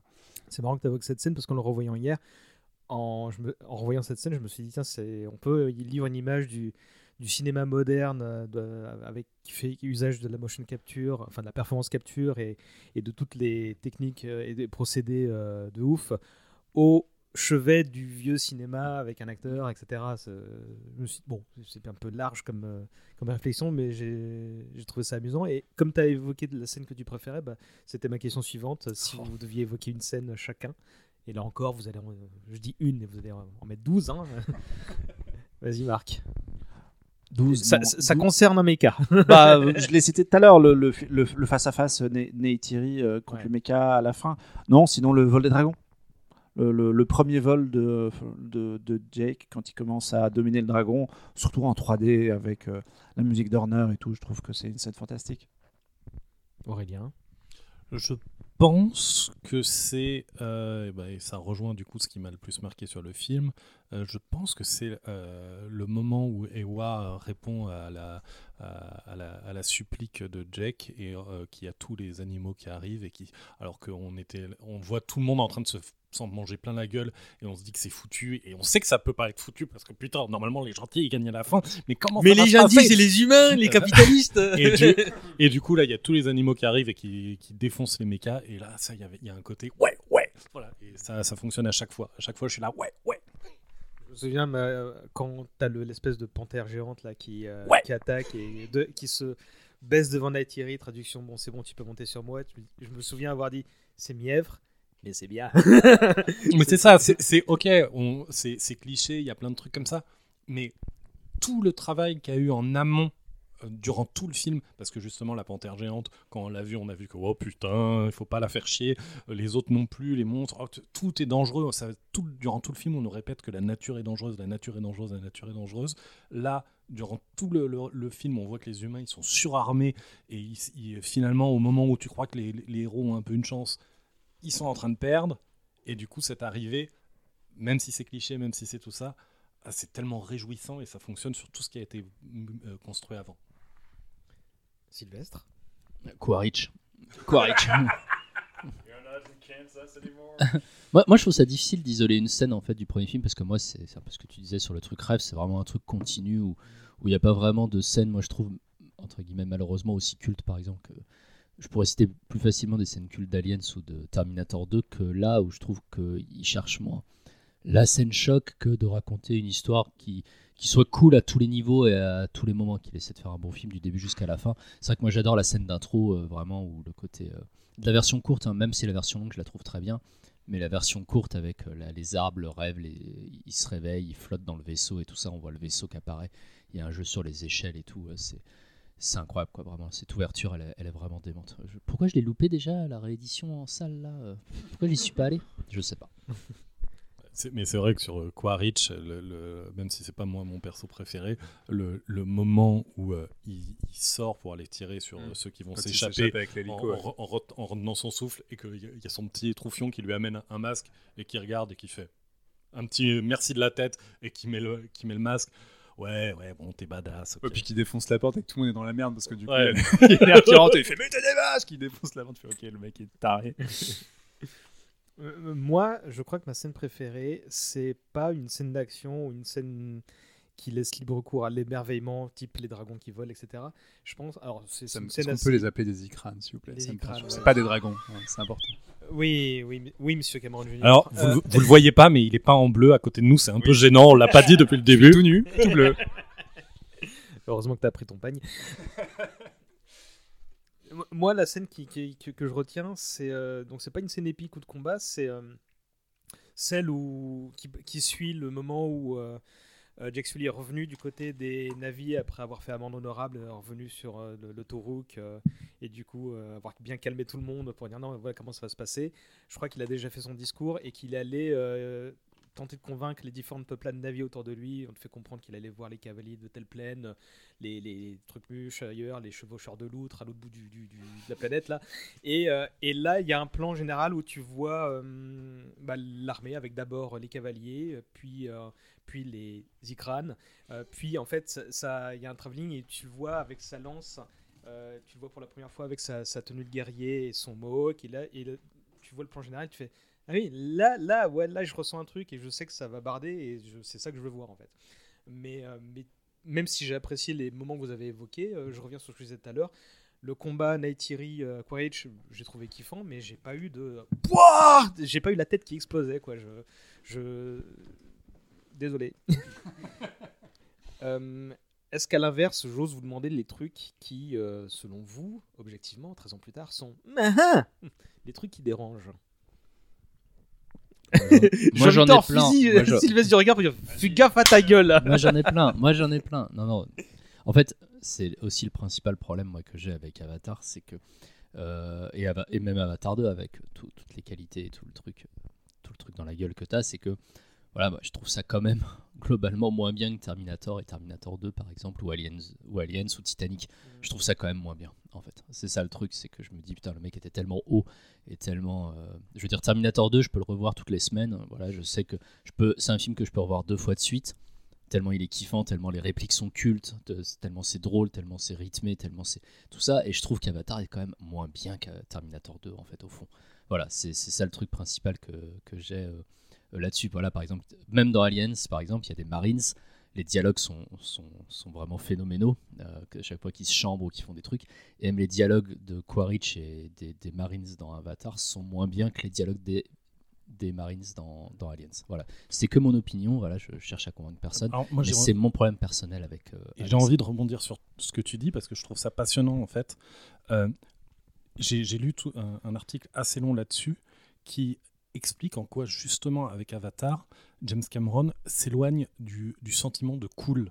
C'est-à-dire vraiment, avec Avatar, il refuse de faire un film cool. Euh, tous les aspects justement sur les lignes de dialogue qui claquent, euh, les gunfights épiques, les trucs comme ça, etc. Il s'en éloigne volontairement. Il est là pour raconter vraiment une histoire, un conte et quelque chose de merveilleux, un rêve éveillé, etc. Et du coup, bah, c'est aussi pour ça qu'il y a ce, ce vieux discours un peu naze de ah là ça va pas marquer la culture populaire machin etc. C'est Il- pas un film à même. Ouais, voilà, c'est pas un film à même. Et volontairement, il essaye vraiment, c'est quelque chose de conscientisé, de, de ne pas faire ça. Et alors, ça peut être perçu aussi comme un défaut, ou en tout cas comme un, un truc de bah oui, on n'a pas envie de d'enchaîner deux visions, ou des, des choses comme ça. Mais euh, il y, a- il y a un- il y a un truc qui est hyper intéressant là-dessus, vis-à-vis de ce qu'il essaye de faire passer au, au sein du film, je trouve. Ça, je suis d'accord avec toi, le fait de Ouais. ne pas vouloir faire un film à même, de ne pas vouloir faire, de faire vraiment l'anti, euh, l'anti Marvel ou l'anti film, euh, voilà, l'anti film cool et tout ça. l'anti-Terminator. ouais, voilà. Ouais, bien sûr, mais voilà, mais je trouve que Terminator 2, non seulement c'était un énorme blockbuster et c'était un truc, voilà, justement énorme, enfin, mais en même temps, voilà, c'était, c'était, je trouve, bien écrit. Et, et- mais je, je vois ce que tu veux dire quand, quand il conscientise ça. Tout le monde me regarde. Euh, en le revoyant, moi j'ai un tout petit peu bloqué sur euh, un, aspect de la narration. C'est le fait que ça soit un journal de bord et que Jake revienne régulièrement comme ça. Je trouve que ça crée des ellipses parfois de manière un peu trop répétitive et ça a un peu tendance à me, à me sortir de, l'histoire. J'aurais bien aimé peut-être quelque chose de plus euh, chronologiquement resserré. Je crois que ça, ça- je me serais plus euh, pris au jeu, mais c'est assez minime euh, vu le, le résultat final. C'est une facilité qui. Il est revenu plusieurs fois dessus. hein. C'est- C'est c'est entre autres pour gagner en efficacité et euh, s'attirer des bonnes grâces d'un plus large public. Je, je comprends, même si je le regrette, mais, mais effectivement, euh, c'est. c'est- Mhm. Ça, ça fait partie des points négatifs pour moi. Aurélien? Moi, le truc qui me gêne le plus en 2022, c'est le côté euh, sauveur blanc. Quoi. On, peut le, on peut le justifier de plein de manières, etc. Euh, il, euh, voilà, et l'intégrer. etc. N'empêche, on a le- le- l'Américain qui arrive euh, auprès des indigènes et qui euh, les sauve de leur situation, machin, etc. Alors évidemment, hein, il y a deux faces à tout le truc, etc. Il y a quand même un truc qui est un, un peu gênant au fond au niveau du, du, du- du message. C'est clairement pas volontaire, c'est clairement pas un truc qui est, euh, qui est, mis en avant comme étant euh, Ah, ils ont besoin de ce sauveur blanc pour, mais au bout du compte, il y a quand même un peu ce côté-là. Moi, bah, bon, la narration, je, vais pas y revenir dessus. Euh, la musique de James Horner, je l'aime bien, mais elle est répétitive en fait. L'exploration du thème principal à outrance m'a un peu pas gâché le visionnage, mais je trouvais que, que ça, j'attendais que les pics euh, que je voulais ressentir prennent notamment euh, la forme de mon conduit auditif en fait. Et je vais euh, étendre cette réflexion là au sound design que je trouve euh, pas aussi inventif que l'aspect visuel en fait. C'est-à-dire que les, les, les, fauves de la jungle font un bruit de fauve, les, les, Ouais, ils ont chiens font notamment un... utilisé les- le cri du T-Rex de Jurassic Park pour un des monstres et tout. ouais. Bon, bah, voilà, mais tu vois, c'est pas le cri du T-Rex du Jurassic Park, je l'ai, je l'ai intégré ça aussi, tu vois. Le- le- le- les chiens ils font un bruit de chien, les chèvres elles font un bruit de chèvre, quoi. Tu vois, je, je, je- veux pas, euh, évidemment c'est facile à dire et je veux pas un son 3D euh, avec euh, incrustation, enfin fusion de 14 bestioles, c'est, facile à dire, mais je, je trouvais que, que là-dessus il y avait un, un petit manque et je t'ai vu choper le micro, Sylvestre. Tu Oui, oui c'était pour revenir sur la fin parce que faut dire ce qui est la musique de fin du générique de fin d'Avatar 1 et 2 le point commun, c'est qu'elles elles- elles sont vraiment atroces. C'est deux, deux chansons Je voulais dire pour le premier. Le 2, ça va encore, mais celle du Non, non, ça va pas. violente, Non, non, non, Non, le le 2, ça 2, va pas. Tu, Tu, penses que ça va encore, mais en tu fait, tu te tort. rappelles Non, que c'est The avez Weeknd et que tu écoutes ça à peu près tout le temps, toute l'année. Ouais, mais t'as les petits chants guerriers derrière qui font ça. Ouais, bah, Le, le premier, c'est vraiment de la encore- soupe. euh, c'est- Lewis. C'est encore pire, mais ça, ça me rappelle, je crois. Enfin, j'ai cru lire quelque part que qu'il avait refusé My Heart Will Go On euh, au début. Ouais. Euh, voilà, donc j'adore quand même l'idée de James Cameron, donc ce génie du cinéma à tous les points de vue comme ça. Quand t'as James Horner qui lui balance, hey, regarde, My Heart Will Go On, il dit non, c'est nul à chier. Voilà, puis finalement, il, en douce, il accepte de la mettre, puis après, bon, il n'y a plus James Horner pour, pour Avatar, et il dit Leona Lewis, ah, j'adore, ça c'est génial. Ah, mets ça à la fin de mon film. c'est vraiment une chanson horrible. Voilà, donc euh, peut-être que James Cameron. le thème encore. Donc c'est, ça je pense que ça contribue à me le rendre pas si sympathique que ça en fait. hein. Peut-être que James Cameron a beaucoup de, de goût, mais peut-être que musicalement. Mais bon, musicalement, eh, ouais. Ouais, après, la, la BO, elle joue, je pense aussi, la discrétion. C'est vrai qu'il il cherche sûr, pas à comprends. faire un truc qui euh, surenchérit. C'est quand même une BO où il y a beaucoup de sound design, justement, sur euh, l'univers de Pandora, etc. Et euh, non, je voulais juste rebondir sur le, le truc du, du marcheur, du sauveur blanc. Il y a quand même l'idée que le personnage meurt et ressuscite. Enfin, a- je trouve que c'est pas juste un Américain qui débarque et qui explique la vie au Navi. Et euh, t'as tout ce procédé de, en fait, il, bah, il, il change de corps, il, il réapprend à marcher, il réapprend à vivre, il réapprend tous ces trucs.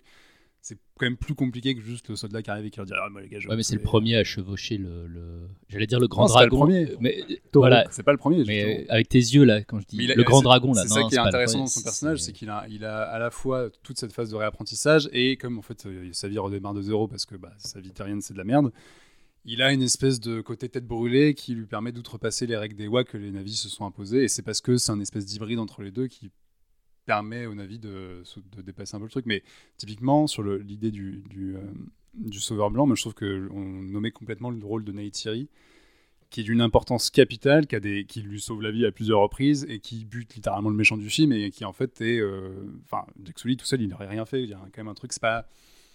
Je comprends, hein, ça c'est un, c'est un truc qui revient souvent, mais je trouve que c'est quand même beaucoup plus compliqué que ça. quoi. Il y a Neytiri qui, quand même, après avoir dit tu m'as menti, je te parle plus, dès qu'il revient, il fait non, mais en fait, excuse-moi. Ouais, j'étais un mais peu il revient- revient avec une Ferrari. tu, vois la, tu vois la Non, bagnole, quoi. Elle est rouge, elle est Non, rouge voilà. luisante. Non, mais voilà, disons que ça fait. que- je- je- comme je l'ai dit, hein, quand je l'ai dit, j'ai dit tout de suite. Il y a plein de manières de le justifier, etc.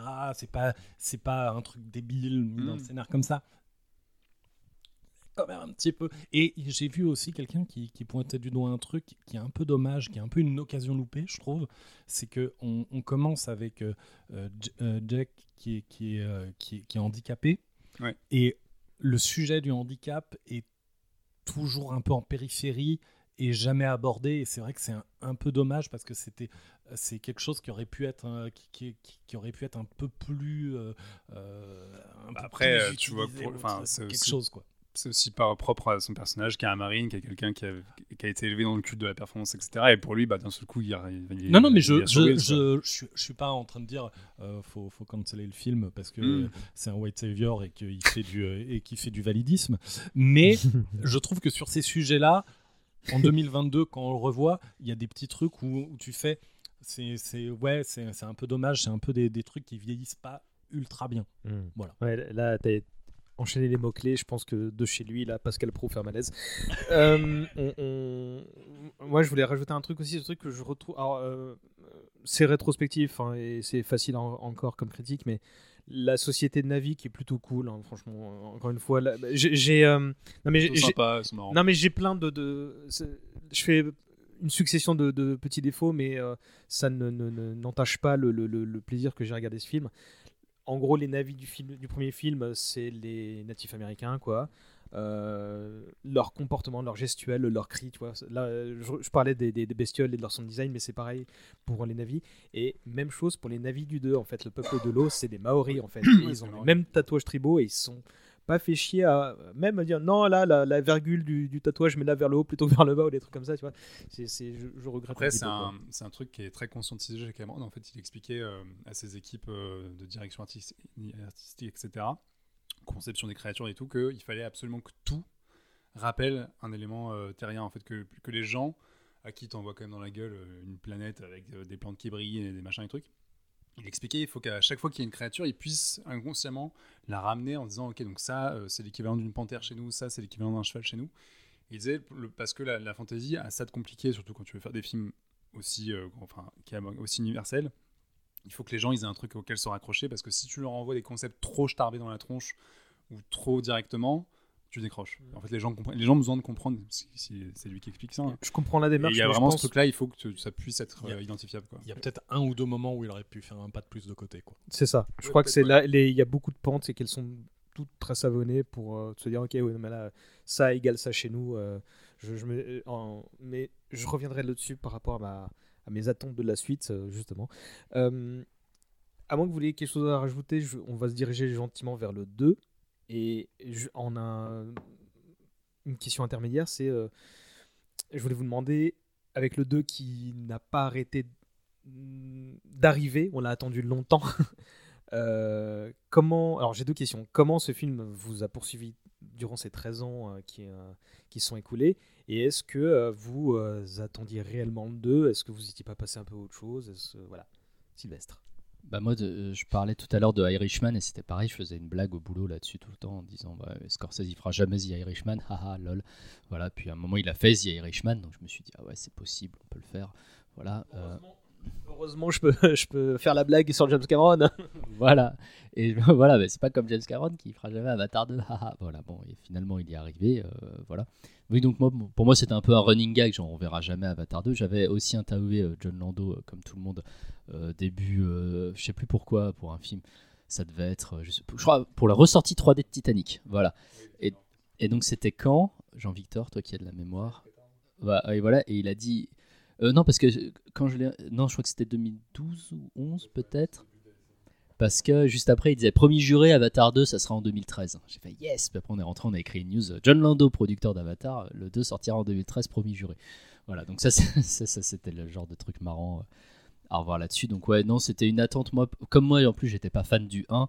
Je l'attendais pas non plus comme le Messi ou, quoi que ce soit. Donc, avait. La surprise est d'autant plus grande de se prendre le 2 dans la gueule que euh, que j'étais pas forcément dans une attitude euh, ni de fan absolu ni de ni de hater absolu en disant ça a laissé aucune marque enfin tout ce discours à la con euh, là-dessus non j'étais pas j'étais ni dans l'un ni dans l'autre je l'attendais euh, j'ai envie de dire euh, assez sainement Marc Ouais, un, un peu pareil. euh, avec le délai rallongé, etc. C'est- C'est toujours un truc qui était dans un coin de ma tête. J'étais pas fébrile à me jeter sur le- la première news qui passe, le- la première photo de tournage ou quoi, mais c'était dans un coin de ma tête. Et moi, j'ai toujours été persuadé que ça arriverait.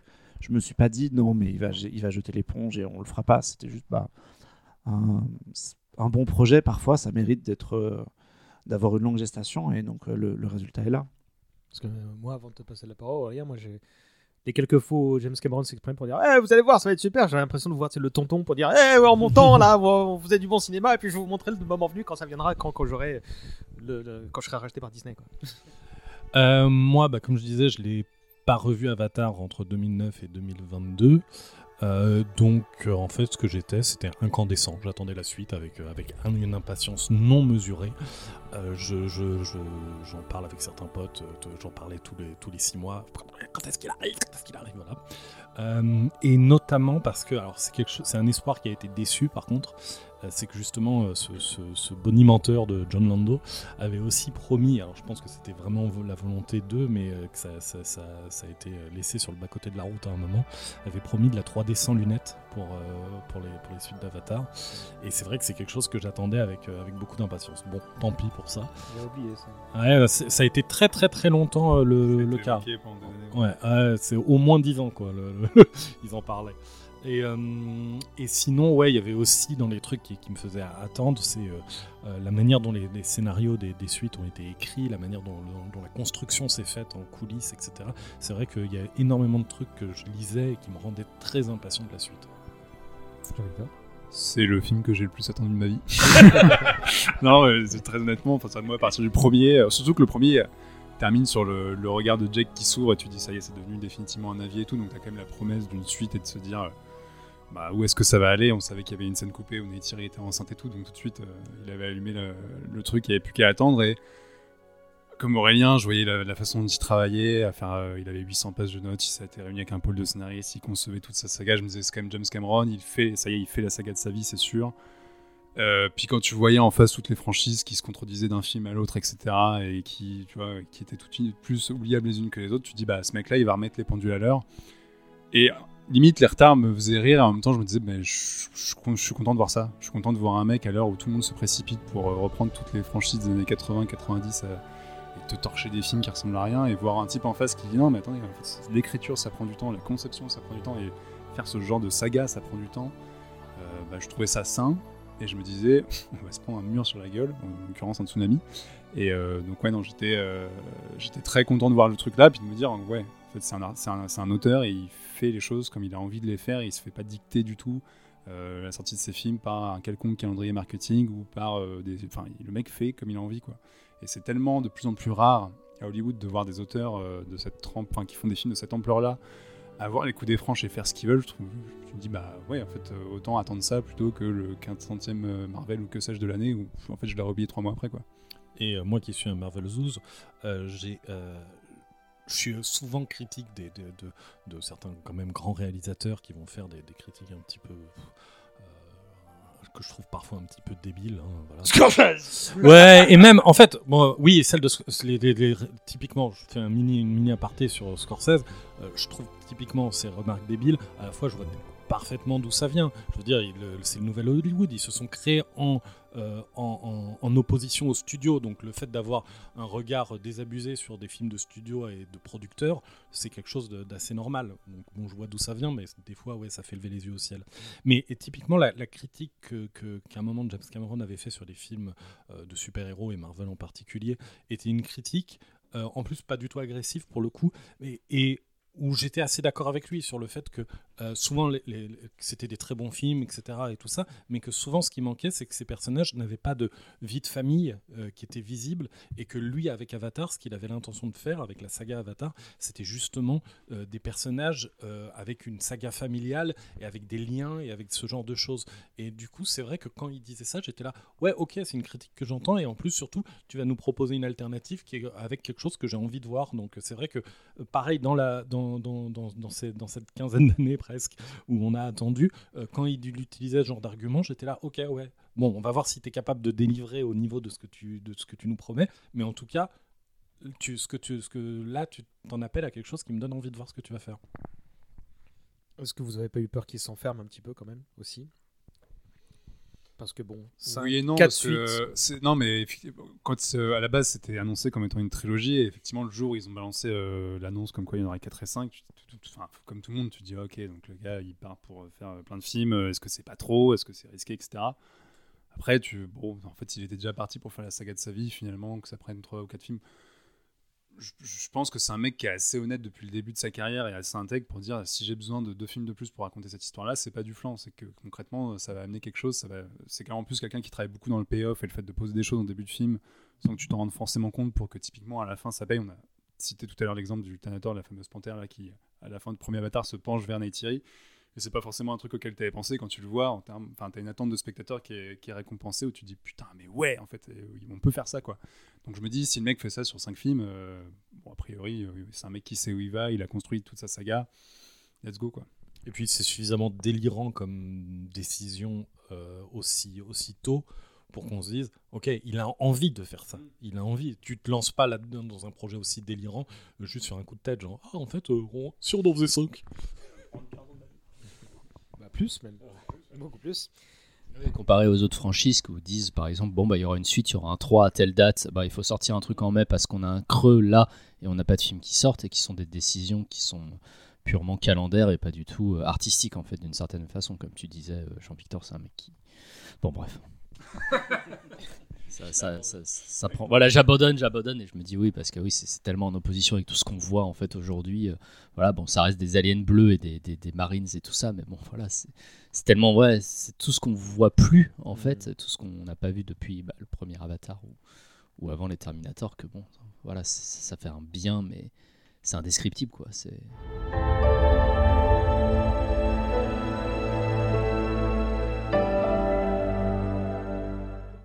Coucou, c'est le César du futur qui vous parle et qui chuchote, puisqu'on est en plein milieu de la nuit qui précède le jour de mise en ligne de l'épisode que vous écoutez et que femmes et enfants sont couchés, euh, je me permets juste de vous dire que bah, à partir de maintenant, tout ce qui suit spoil un peu beaucoup la voix de l'eau. Donc si vous n'avez pas encore vu Avatar 2, ben, vous vous aventurez dans la suite euh, du podcast à vos risques et périls. Voilà, voilà, c'était tout. Marc, tu vas être le premier à, nous dire ton avis sur le 2, du coup, officiellement. Vas-y, on t'écoute. Ben... Attention, vous êtes prêts? Marc va parler. Pas de pression, ça va aller. Euh, pour rejoindre ce que je disais tout à l'heure, le, le 2, en fait, quand je... la première partie du film, donc quand on retourne sur Pandora, qu'on le redécouvre, euh, l'évolution, la famille, tout ça, j'ai eu un petit peu cette même sensation de détachement que à ma première vision du premier film 13 ans avant, où j'étais un peu dans, dans la technique et euh, j'essayais de griller les passages en HFR, euh, puis le rythme qui redevenait normal. Je me demandais pourquoi est-ce que cette scène elle, elle est à deux vitesses alors qu'elle est intimiste, c'est très bizarre.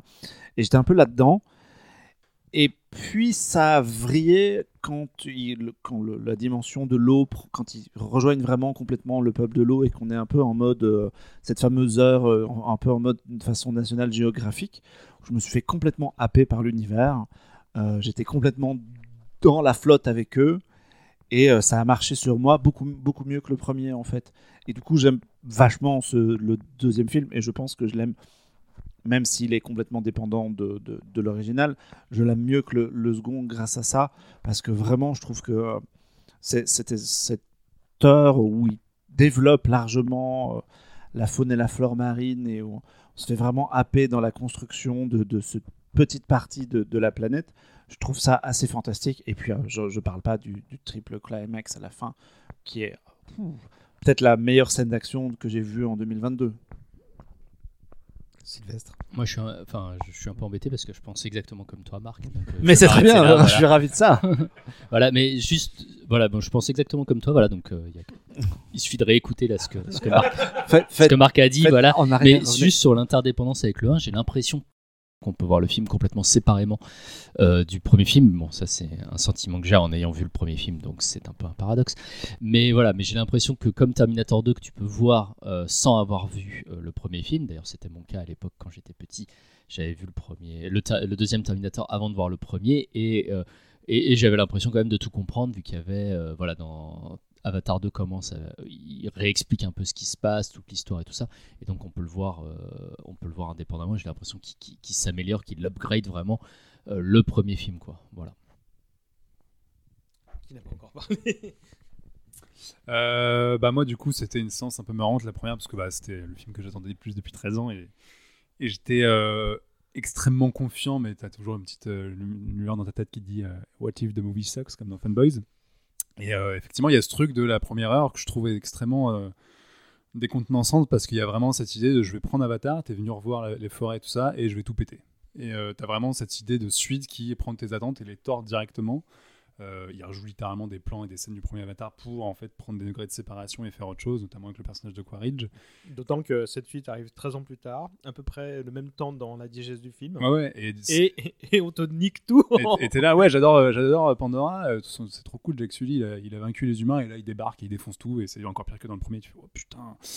Et euh, c'est extrêmement stimulant en tant que spectateur parce qu'on répond pas forcément à tes attentes quand on fait ça et tu te dis bah en fait tu vas voir quelque chose que tu connais mais pas forcément euh, à 100%. Et effectivement à partir du moment où tu arrives chez le peuple des récifs, les Medcaïna, là en fait les premières scènes sous-marines c'était parti quoi. J'étais en mode je, me remettais à réveiller, euh, à rêver éveillé. j'ai même eu des larmes de joie en fait tellement je trouvais ça beau et tellement j'avais jamais vu ça au cinéma parce que je trouve que le film visuellement et dans ce qu'il arrive à retranscrire de la sensation de de densité de l'eau, etc. Enfin, c'est du jamais vu littéralement. Et après, l'écriture dramaturgique, etc., c'était parti. Et en fait, comme le premier, j'ai pas vu les trois heures passer, j'étais à fond dedans. Et en plus, il y a beaucoup plus d'emphase dramaturgique dans celui-là. Et je trouve que le film est assez poignant par moments, euh, bien plus que le premier. Après, euh, je préfère le premier parce que je trouve que c'est un film plus tenu euh, globalement narrativement sur, quelques sur certains aspects. c'est un film qui se tient tout seul. Là où le 2, il y a deux, trois petits trucs narratifs un peu chelous parce que il construit euh, la suite de la saga et clairement il place ses pions pour les suites. Donc ça me dérange pas dans le sens où je sais que c'est un mec qui sait où il va et où il y a des trucs qui vont payer dans les prochains films. Mais il y a deux, trois petits trucs où tu te dis, ouais, mais attends, là c'est bizarre. Notamment le. Qu'est-ce que foutent les humains pendant les trois quarts du film parce que tu les vois plus et tu sais qu'ils sont en train de construire une méga base et que ça va chier dans la suite, mais il y a un moment où tu te dis, ouais, pendant ce temps-là, qu'est-ce qu'ils foutent quoi Et donc il y a des petites, petites choses comme ça à droite à gauche où je me dis, je trouve que le premier, effectivement, est un film qui est globalement mieux tenu narrativement parce qu'il n'appelle pas aussi euh, ouvertement les suites. Mais à part ça, ouais, le film m'a fait pleurer comme un gamin et j'étais heureux. Oh. Alors, je, je vais être celui qui, qui, qui- qui met un petit grain de sel dans tout ça parce que. Alors, j'ai beaucoup, beaucoup aimé le film quand même, histoire de- de- d'enlever tout, euh, tout suspense. Mais t'as préféré Aquaman. non, mais typiquement, je le, je le mets. C'est pas mon film préféré de l'année. Voilà. Euh, je. En fait, il y a des trucs que, justement, on parle du côté émotionnel, et là-dessus, c'est vrai qu'il y a des trucs qui fonctionnent vachement mieux dans la suite que dans The Way of Water que dans le premier.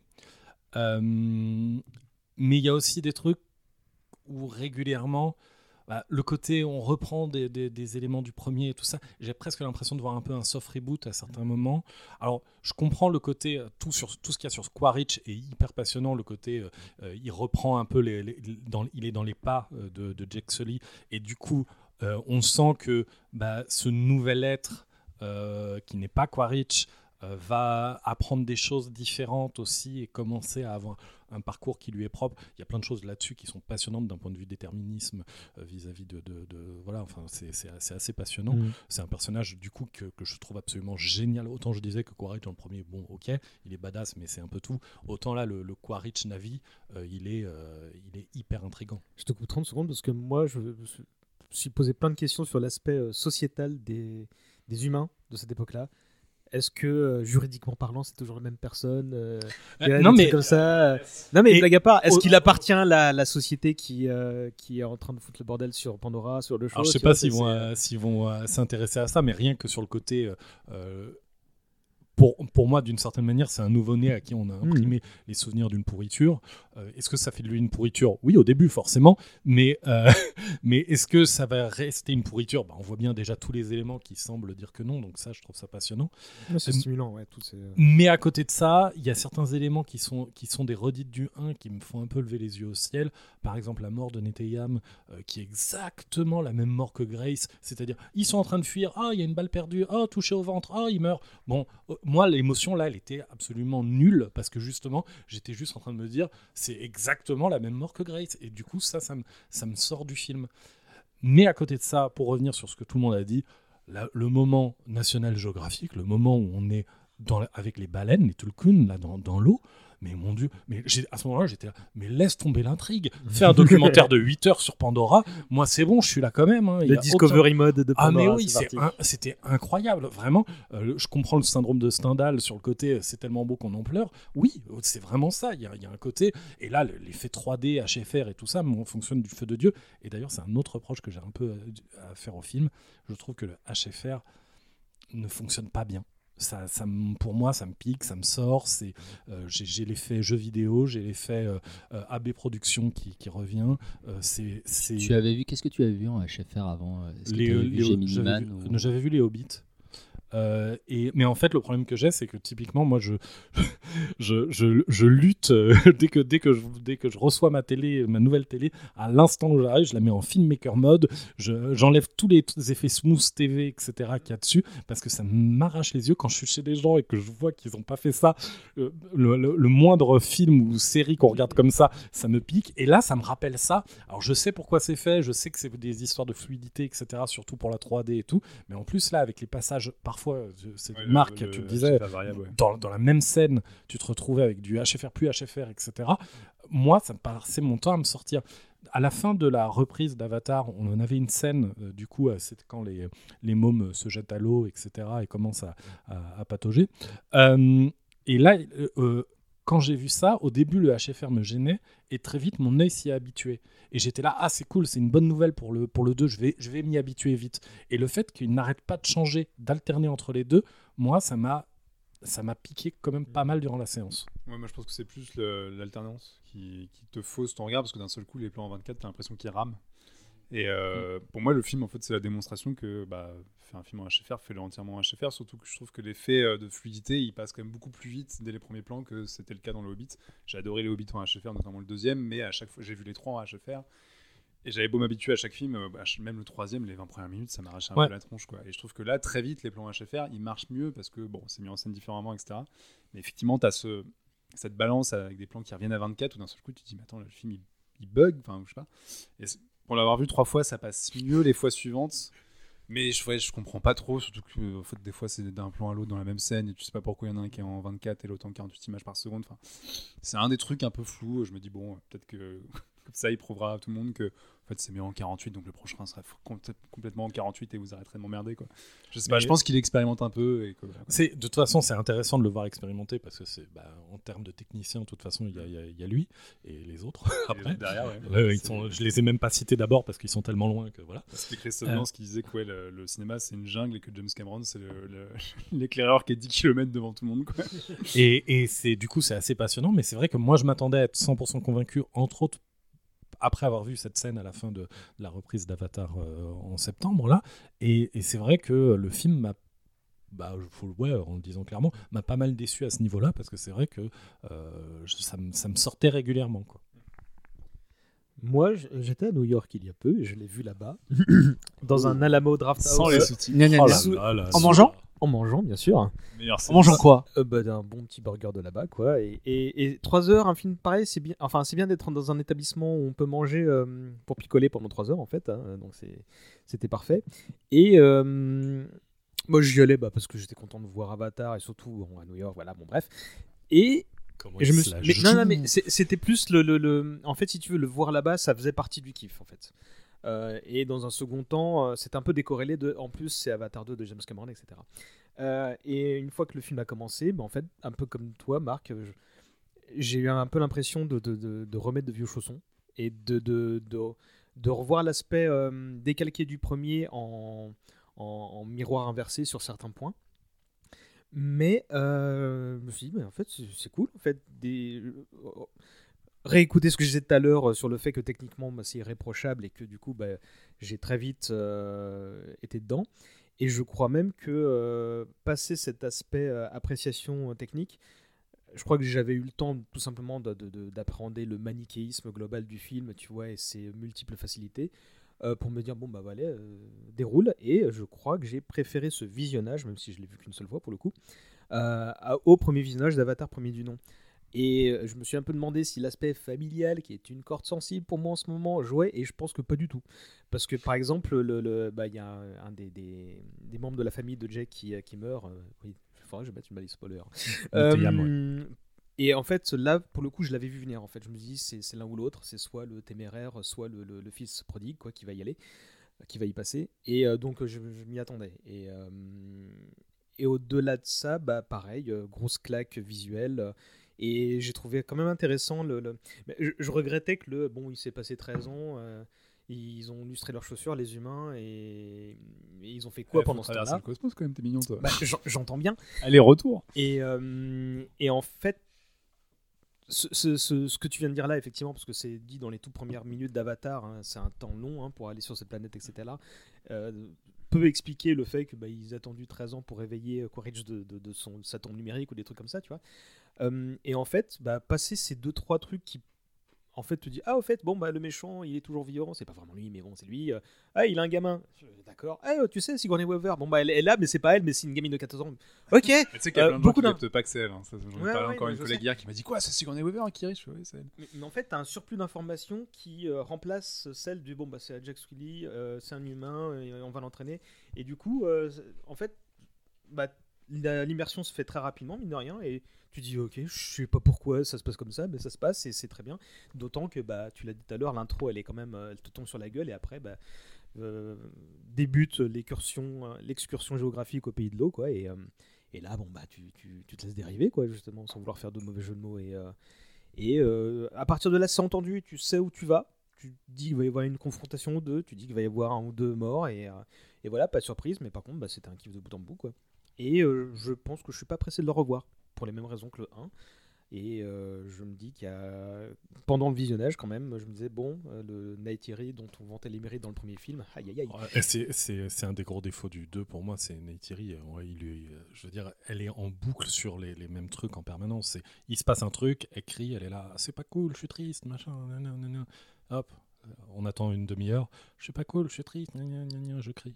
Voilà, c'est. Après, moi, ce que j'aime bien, c'est que le 2, euh, en fait, il, il prend les héros du premier euh, et il fait un truc qu'on n'a pas franchement vu dans d'autres franchises du même type ou sagas du même type. Et se dire, en fait, ces gens-là qui ont été érigés, qui ont été des sauveurs, etc.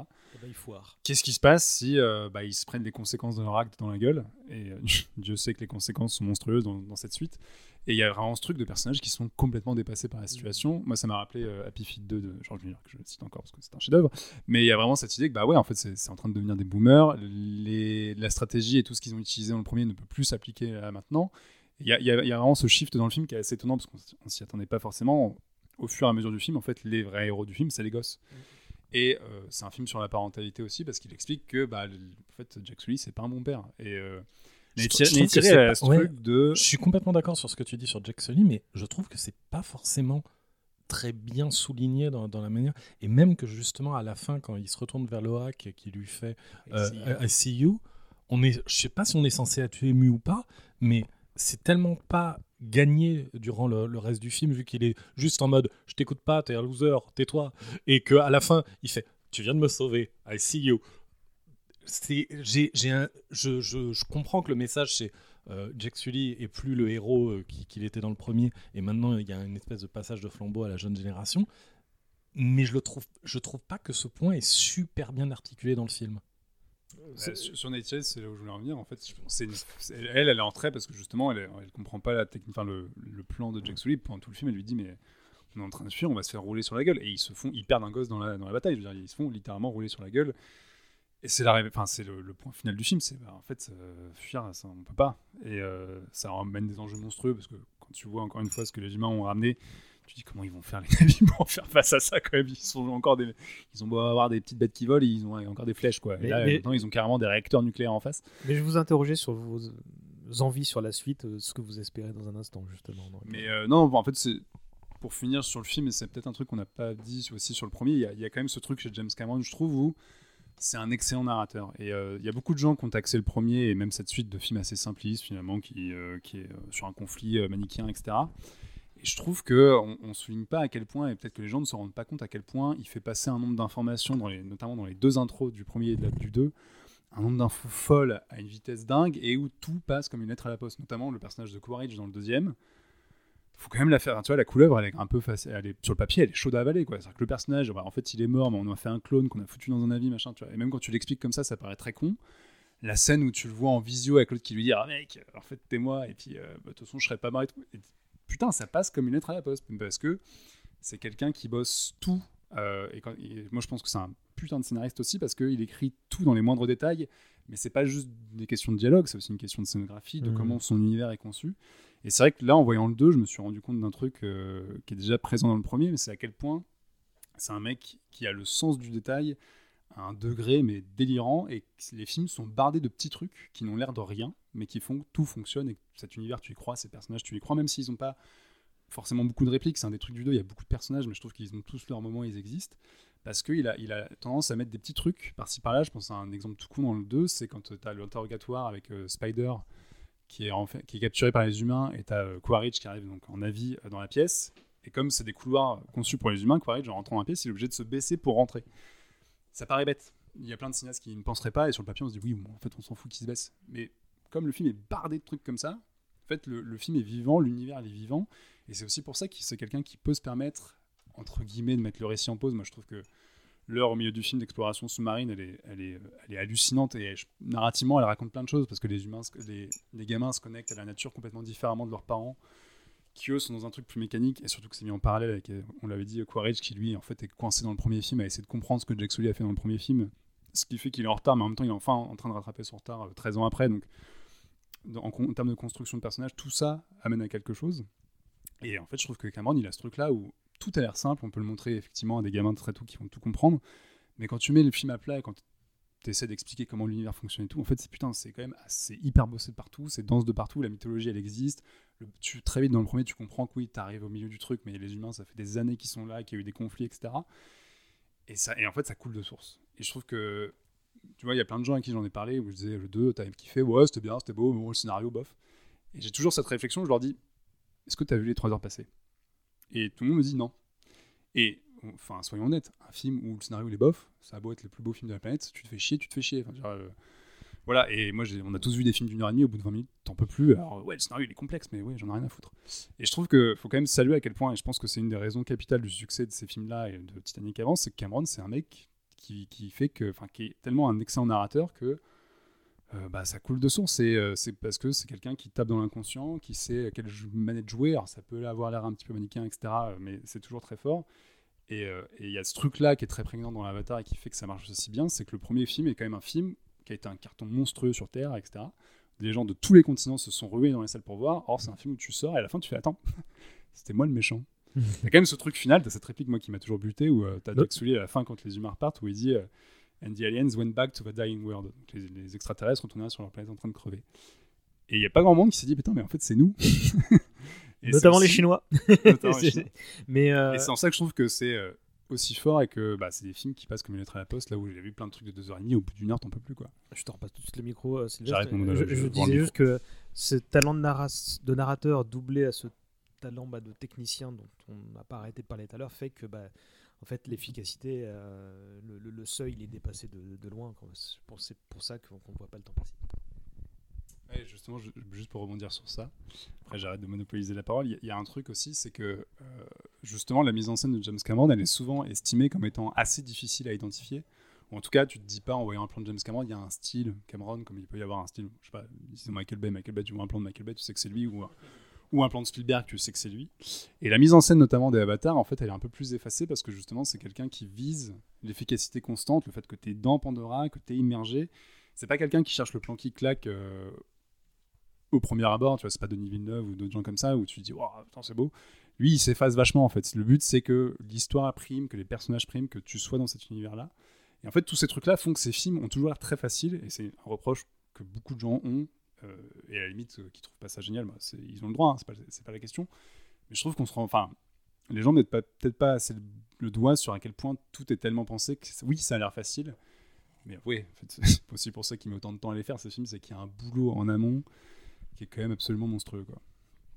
Moi, je, je- voulais juste revenir un instant sur ce que tu disais sur les petits détails qu'on voit pas, mais que lui voit et qui, qui l'intègre. Et quand tu dis, quand tu regardes l'arrière-plan, il se passe un truc. Moi, le- le- la seule comparaison que j'avais, c'était avec Peter Jackson, avec Le Seigneur des Anneaux, Mm. où il se met à faire pousser des, des, des- des potirons euh, dans le jardin des hobbits pour préparer la comté.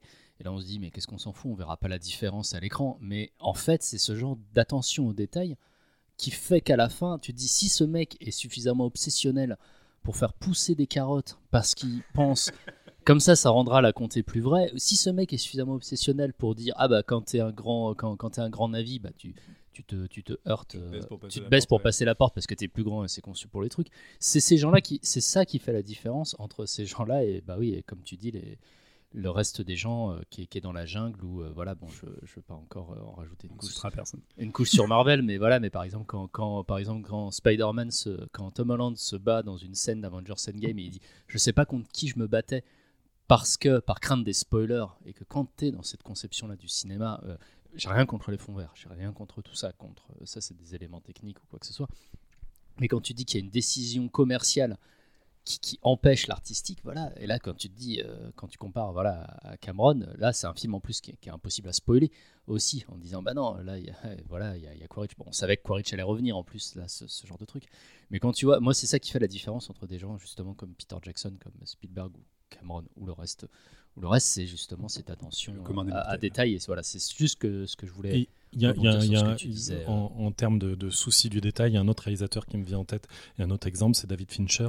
Dans Zodiac, en fait, dans les tiroirs qu'ouvrent les, les- parfois les, les journalistes dans- qui, qui sont dans, leur, dans la rédaction, il avait fait mettre des répliques des papiers d'époque, etc. et tout ça, trucs qui sont jamais vus, mais eux au moins ils restent dans le, ils restent dans leur univers au moment où ils ouvrent les tiroirs. Donc c'est voilà pareil le, le souci du détail.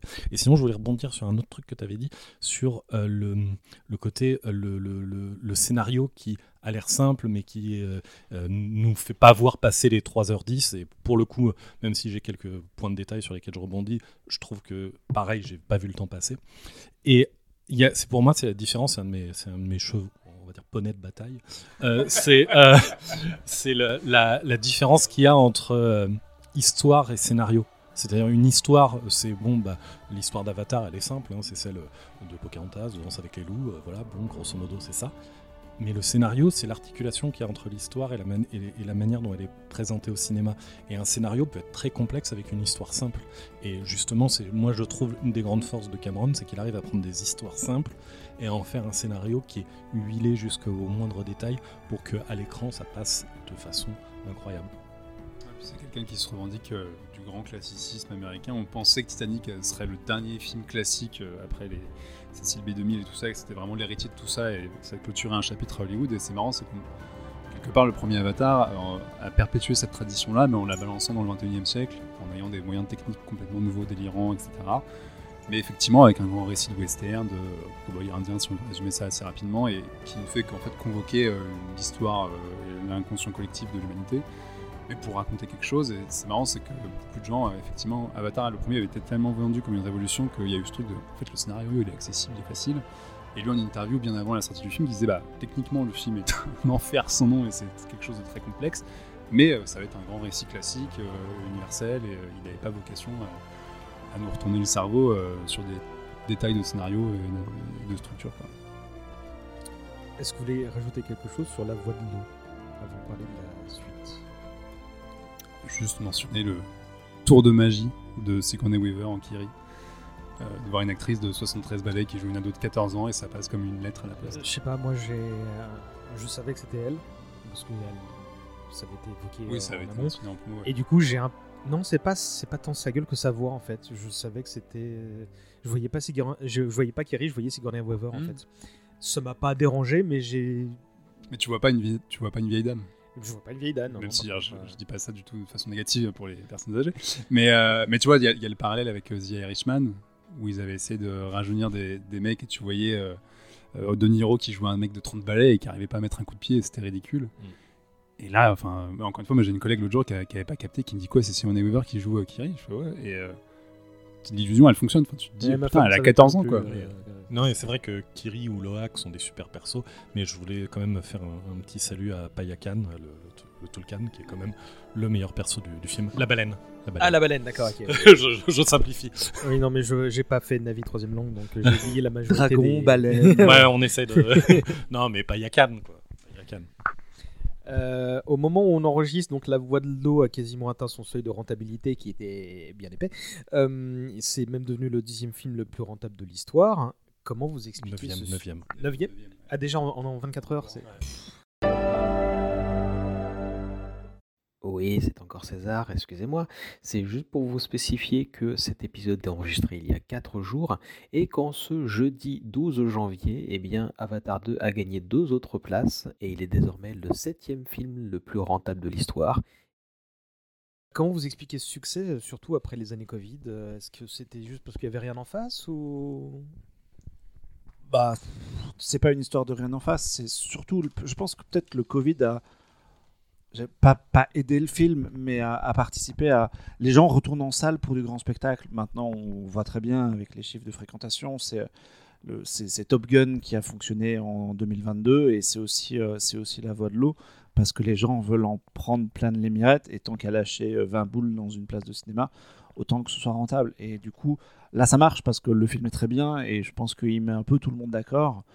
Et je- ouais, probablement que le, le- le Covid a servi quelque part à ça.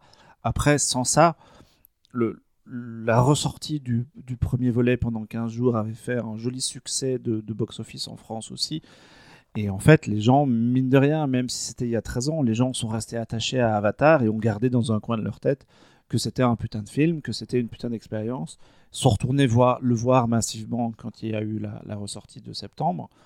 Et donc finalement, le, succès que je trouve quand même colossal, parce qu'il y a parfois des chiffres, le, le 30 décembre, si je dis pas de bêtises, il y a eu 600 000 personnes en France qui sont allées le voir, ce qui est quand tu, mets ça à l'échelle de la population française sur un vendredi à la con en plus, c'est assez, assez. Mais C'est euh, 600 000 personnes, Christian Clavier, pour son n'importe quel film, il le veut quoi. ouais. voilà. Donc ouais ouais, c'est il y a- il y a- c'est tout ça qui fait que ça marche, mais c'est surtout parce que c'est très bien en fait. Et, et je pense qu'il y a ce, ce- ce vieux discours pourri dont on a parlé de ah, ça n'a pas laissé de marque, machin, etc., qui est complètement en fait démenti par plein de choses, euh, ne serait-ce que par les audiences télé quand ça passe en France. Euh, à chaque fois qu'il passe à la télé en France, le film il cartonne. Et en fait, je pense que ça cartonne parce que les gens ont aimé le premier. Ils ont aimé le premier, même, même parfois en trouvant ça un peu simpliste ou voilà, en ayant des raccourcis de ce type-là pour des gens moins cinéphiles qui sont pas là en train de se, se, pignoler comme nous sur le- la, la- la beauté du scénario, la profondeur de champ, machin. Ils ont aimé. Donc, vu qu'ils ont aimé le premier, bah, il y a le deuxième qui sort, ils s'en rappellent qu'ils ont aimé le premier, qu'ils ont pris une claque, bah, ils vont voir le deuxième. Et en fait, c'est quelque chose qu'on voit souvent dans le box-office, euh, quand on est un peu fanat de chiffres et tout ça, on se rend compte qu'un film peut avoir un gros succès, mais si les gens n'ont pas aimé, la suite, aussi bien qu'elle soit, elle va se planter, parce qu'il y, a- il y a un effet euh, souvenir. Pour parler de Transformers, on a vu ça, en fait, les, Transformers ont- parfois ont cartonné, mais celui d'après a, fait des scores misérables parce que en fait les gens n'avaient pas aimé ce qu'ils avaient vu. Il y a eu des choses comme ça. Ah, puis il y, a un- truc sur Avatar qu'on n'avait pas mentionné sur le, phénomène que ça a été à sa sortie, etc. C'est un film que les gens vont voir et que les gens vont revoir. Et, euh, c'est un truc, enfin, c'est aussi pour ça que le film, ça fait. euh, Il n'y a pas que moi. Euh, c'est pour ça que le film, là, typiquement le deuxième, ça fait 4 semaines qu'il est en salle, ça fait 4 semaines qu'il est premier tous les jours. Il y a des sorties qui arrivent en face, il passe derrière. Et, moi, j'ai halluciné. euh, La semaine de la sortie, je me suis retrouvé à un mariage avait quelqu'un à côté de moi qui l'avait déjà vu deux fois en deux jours. Et les gens deviennent fous, mais parce que je pense qu'effectivement, il y a ce côté, tu vois un grand spectacle que tu ne peux voir qu'au cinéma, et effectivement, avoir le grand écran, etc., bah voilà, ça, ça marche. Et euh, encore une fois, parce que tu te fais absorber, tu vois pas les, autres- les trois heures passer, enfin, c'est quand même l'assurance, entre guillemets, d'un bon moment, et c'est aussi pour ça que les gens payent une place de cinéma, c'est pas pour se faire chier, c'est pour en prendre plein les yeux, être porté par l'histoire, tout ça. Et je pense que ouais, James Cameron, il a ce truc-là où bon, bah, il arrive et les gens. euh, et ce, qui- ce qui est drôle, c'est qu'il attire aussi un public qui est pas féru de fantasy. Enfin, tu vois, Mm. Avatar, c'est quand même de la fantasy. Euh, et il y a des gens qui vont jamais au cinéma et qui vont voir ça alors qu'ils n'ont pas vu un Marvel de leur vie ou quoi que ce soit. Quoi. Mais juste avant que tu parles, Aurélien, moi ce qui m'épate, c'est pas que quelqu'un ait vu de fond de jour, c'est que quelqu'un se marie en décembre. Un vendredi. Euh, C'est c'est- c'est- c'est- c'est ça. Vas-y. Non, c'était juste. Voilà, bah, c'est exactement ce que tu disais, j'ai envie de temps. Moi, j'ai rarement. Enfin, ça faisait presque depuis jamais, presque depuis Titanic aussi, que j'ai vu un film qui rassemblait autant de gens de partout, en fait. Tout le monde est allé voir Avatar, en fait. Des gamins, des adultes, des, des- des vieux, des, des, des- des familles, des, jeunes mariés. Ils vont le voir et le revoir, des moins vieux, des tout ça. C'est vraiment un truc qui. bébés. Voilà, c'est et c'était génial de voir ça à Noël parce que tu, tu vois plein de gens de ta famille, tu sais, tu dis bon alors que- puis tu- dès que tu travailles dans le cinéma, tout le monde te fait chier en mode tu sais ah t'es toujours dans le cinéma? Ah tiens moi j'ai vu tel film ah t'es allé voir tel film faut que t'ailles voir tel film toi tu fais oui merci mais voilà mais on te dit ah moi je suis allé voir Avatar c'est génial tu dis toi t'es allé voir Avatar mais c'est pas pour toi c'est de la science-fiction c'est trucs c'est génial et tout Tu es de Voilà. droite, Jean-Pierre? t'es actionnaire de chez Total Tu as compris que c'était toi le méchant dans le film? Ah oui Joli combo les deux. Euh, moment prospective. Bon, les trois suites vont vraisemblablement, vraisemblablement se faire. Qu'est-ce il, que a, vous... il a dit oui. Ouais. Il a dit que c'était parti. Oui, c'était il y a puis le jours, 3 est fait. hein. Oui, à 95%. Non, euh, il est- il y a plus que les effets spéciaux, le- il est tourné intégralement. Ouais, Et le, les premières scènes du 4 sont déjà tournées aussi. Oui, tous les deux ans, euh, Sylvestre. Oui, Bon, c'est on ça. a pas si 13 loin, hein. Un avatar tous les deux ans après avoir entendu tous les 13 13 ans, plus. quoi. euh, Ouais, voilà. Mais tant, tant que tant qu'on n'est pas à deux semaines de la sortie, moi j'ai peur qu'il soit repoussé. hein. Et bah, du coup, bah, qu'est-ce que vous en attendez euh, de, de- de ces trois prochains films? Euh, Moi, je vous le dis tout de suite, je veux qu'on arrête le décalque. Je veux, qu'on aille plus loin maintenant. Ouais, je, mais je veux découvrir Pandora et je veux des trucs plus fous. Bah, euh, je vous ramène à ce que je disais tout à l'heure. Et moi, je sais pas, je veux du gigantisme, je veux voir des, des créatures que. que... C'est pas mal une baleine quand même. C'est pas mal, une baleine, je suis très content. Mais T'as maintenant, vu une veux- baleine je- dans la vie toi maintenant, Des baleines qui parlent. Je veux un dragon, et par dragon, j'entends un dragon et pas un icrane. je veux un truc, tu vois, qui fait 5 fois la taille d'une baleine. Je veux des trucs comme ça, quoi. Je veux... Et donc, qui, qui, qui affronte un, un tank céleste humain. euh, voilà. je, veux, je veux des trucs fous maintenant. Ah Ouais, c'est- Ouais, ouais, à, ouais. à propos de décalque, moi, ce qui m'intéresse, c'est. Je trouve que le deuxième, c'est pas mal un film somme. On y c'est, euh, c'est Titanic, Terminator 2 pour le côté remake, euh, Abyss. euh, Il y a vraiment plein. de- C'est vraiment toute la filmographie de, de Cameron condensée en un film.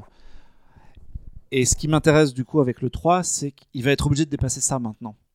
Le premier, c'était bah, Avatar, voilà, il a posé ses bases. Le deuxième, c'était je prends tous les trucs que je sais faire, je le mets dans un film. Le troisième, c'est forcément de l'inédit. C'est forcément le gars qui repousse ses propres limites, qui va aller plus loin encore et qui va nous proposer un truc que lui n'a jamais proposé nulle part. Du moins, c'est ce que j'espère.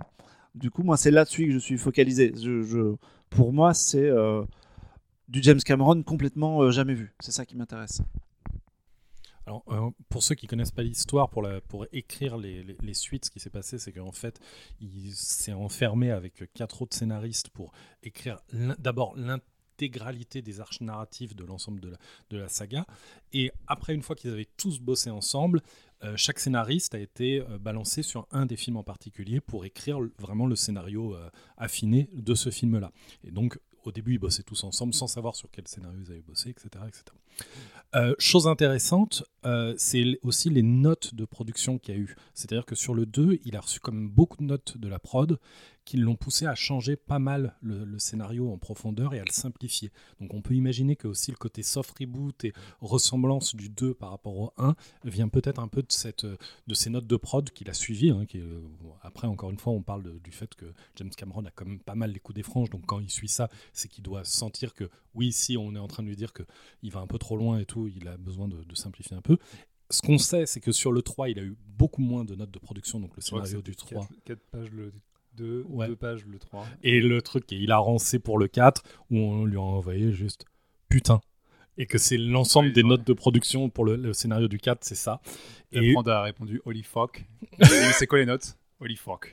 Et du coup, c'est vrai que dans mes attentes, il y a certes le 3, qu'est-ce que ça va être, euh, le peuple des cendres, là, le fait que justement les navis vont pas être présentés tous sous un jour positif, euh, tout ça, ça m'intéresse vraiment. Mais c'est vrai que là, le 4, le Holy Fuck, on a envie de voir ce qu'il cache. On se doute que justement, il va avoir beaucoup de choses qui vont se passer dans le 3, mais que surtout le 4 va complètement changer le, braquet euh, dans, dans- ce qui est proposé. Et bah, c'est vrai que euh, là, après les deux premiers films, par contre, c'est vrai qu'il a une, espèce de boulevard, il peut raconter un peu ce qu'il veut, il a tout mis en place. On sait aussi que le 3 avait la, il avait la possibilité d'en faire la fin de la saga, c'est-à-dire que si le 2 euh, peinait un petit peu au box-office, bah, le 3, euh, vu qu'il était déjà tourné, au moins il, était sûr de- de pouvoir le sortir, mais il pouvait temps où un film tourné n'est pas garanti d'être sorti. Ouais, ouais, ouais. bah, de- c'est pas la Warner. c'est pas la Warner. Et, euh, mais du coup, en tout cas, le, le- le 3, avec quelques petits changements, pouvait être la fin de la saga. Donc, manifestement, ce sera pas le cas.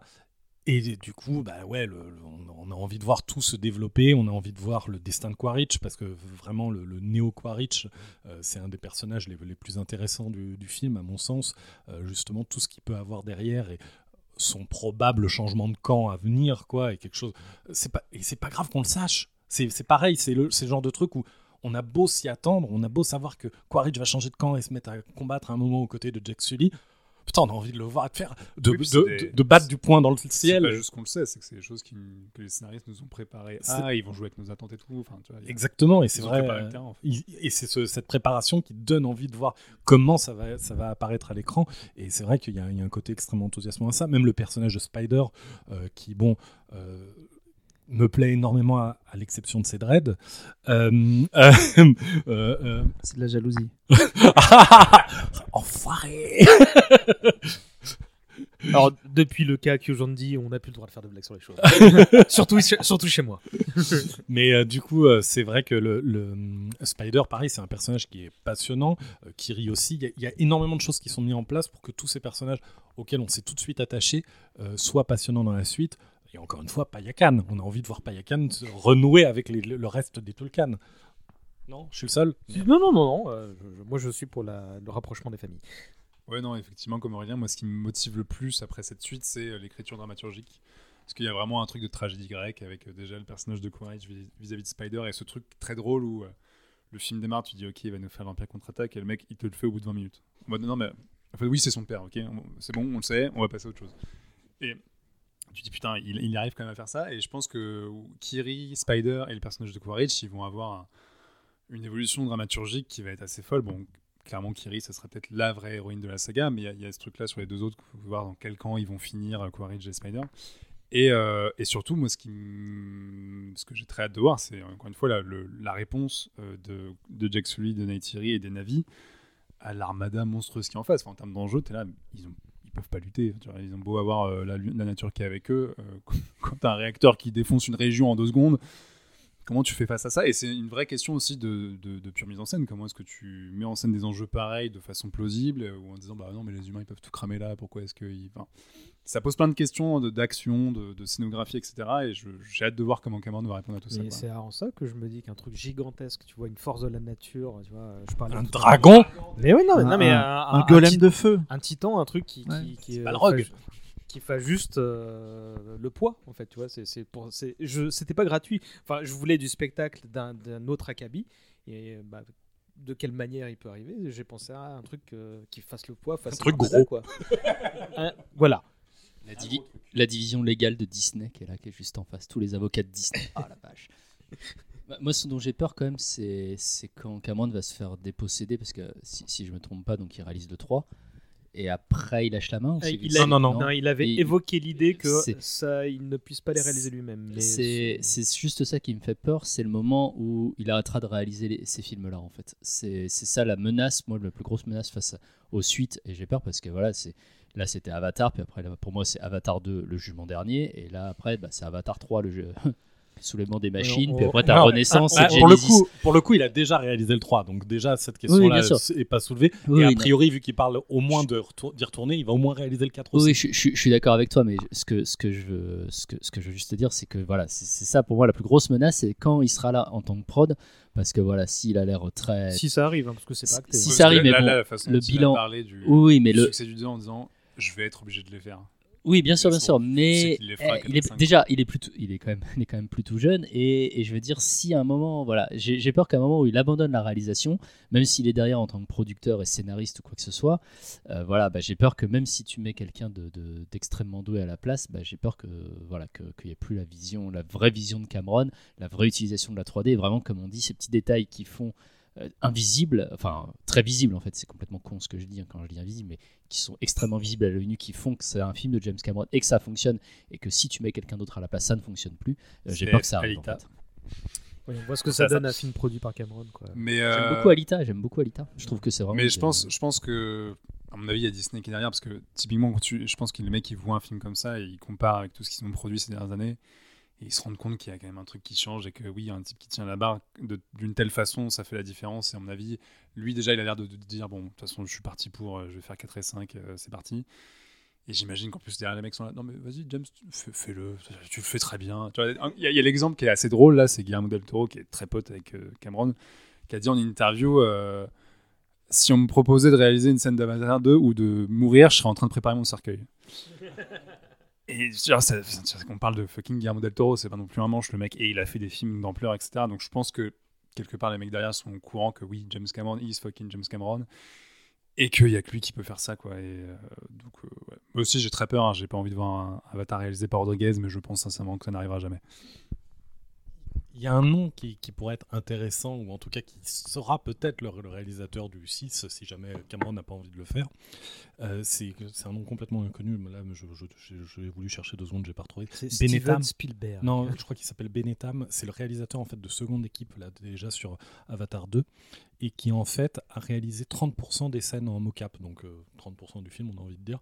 Euh, et c'est la première fois en fait que James Cameron laisse autant la main à, quelqu'un d'autre sur, euh, sur, sur un de ses films. Euh, et c'est sans doute parce que justement c'est quelqu'un qui est très à l'aise dans les effets spéciaux, etc. Et tout ça. Il y a peut-être un côté Cameron pour ne pas non plus se cramer dessus. euh, il est en train en tout cas de se... Ouais, il délègue et il se trouve quelqu'un qui a la même vision que lui, etc. Et tout ça. Donc je dis ça en, pure, euh, pure spéculation, euh, pas, pas forcément hyper intéressante, mais plus sur. Ça, ça peut être intéressant de le voir être en train de préparer la relève d'une certaine manière, de manière directe, c'est-à-dire vraiment d'être en train de. euh, tiens, tu regardes là, c'est plus intéressant de filmer comme ça, etc. etc. et surtout s'il a fonctionné comme ça pour le scénario de, de chaque film, ce serait pas bête qu'il se lance une garde rapprochée qui soit bah, Ouais, capable de reprendre les rênes au école euh, par la suite qui aurait besoin d'exister dans le cinéma tel qu'on le connaît aujourd'hui en plus. donc. Ouais, après, euh, moi, ce que je souhaite, c'est que ça s'arrête à James Cameron. Je pense que c'est Ah oui, non, oui, oui, scénario. oui. Dire, si on peut avoir 5 avatars et terminer parce qu'il a envie de s'arrêter là. On en, a- on en a vu tellement des franchises s'essouffler à revenir avec euh, des enfants de machin qui ont grandi avec puis qui te retorchent le truc derrière. Là, oui, mais Déjà, tu peux pas retrouver hein. la magie du truc d'origine parce que bah, ça a changé. Mais les le- franchises qui arrivent à survivre, c'est parce qu'il y a les créateurs derrière. C'est pourquoi Mad Max Fury Road ça marche 30 ans après euh, The Road Warrior? Parce que c'est George fucking Miller. Donc que James Cameron fasse sa franchise et que Disney, si vous nous écoutez, laissez-le faire et Mais- après laissez-la tranquille quoi. Mais même lui, même lui, il dit pas ça, parce que même lui, il dit Oui, le lui, après, 5, il est en et fait, il y a plein d'histoires à raconter dans Pandora, et pourquoi pas d'autres films. Mais on a eu l'exemple Terminator et on a vu ce que Oui, ça bah oui, c'est nul, J'espère qu'il fera un peu autre chose après, euh, histoire de revoir sur autre chose. Vraiment une toute, proposition. hein, Je, je- Moi, je serais curieux de. Un film de chambre. Ouais, non, mais si tu veux, franchement, euh, je, je- je prends euh, une, Ah, mais après, moi, je une suis comédie curieux aussi. potache. euh, Comédie musicale. mais go. Le dîner de con Ouais, en réalisé- 3D, justement. On revient sur ce qu'on disait. Après tout à la l'heure. totale par James Cameron, le dîner de con par James Cameron. Voilà.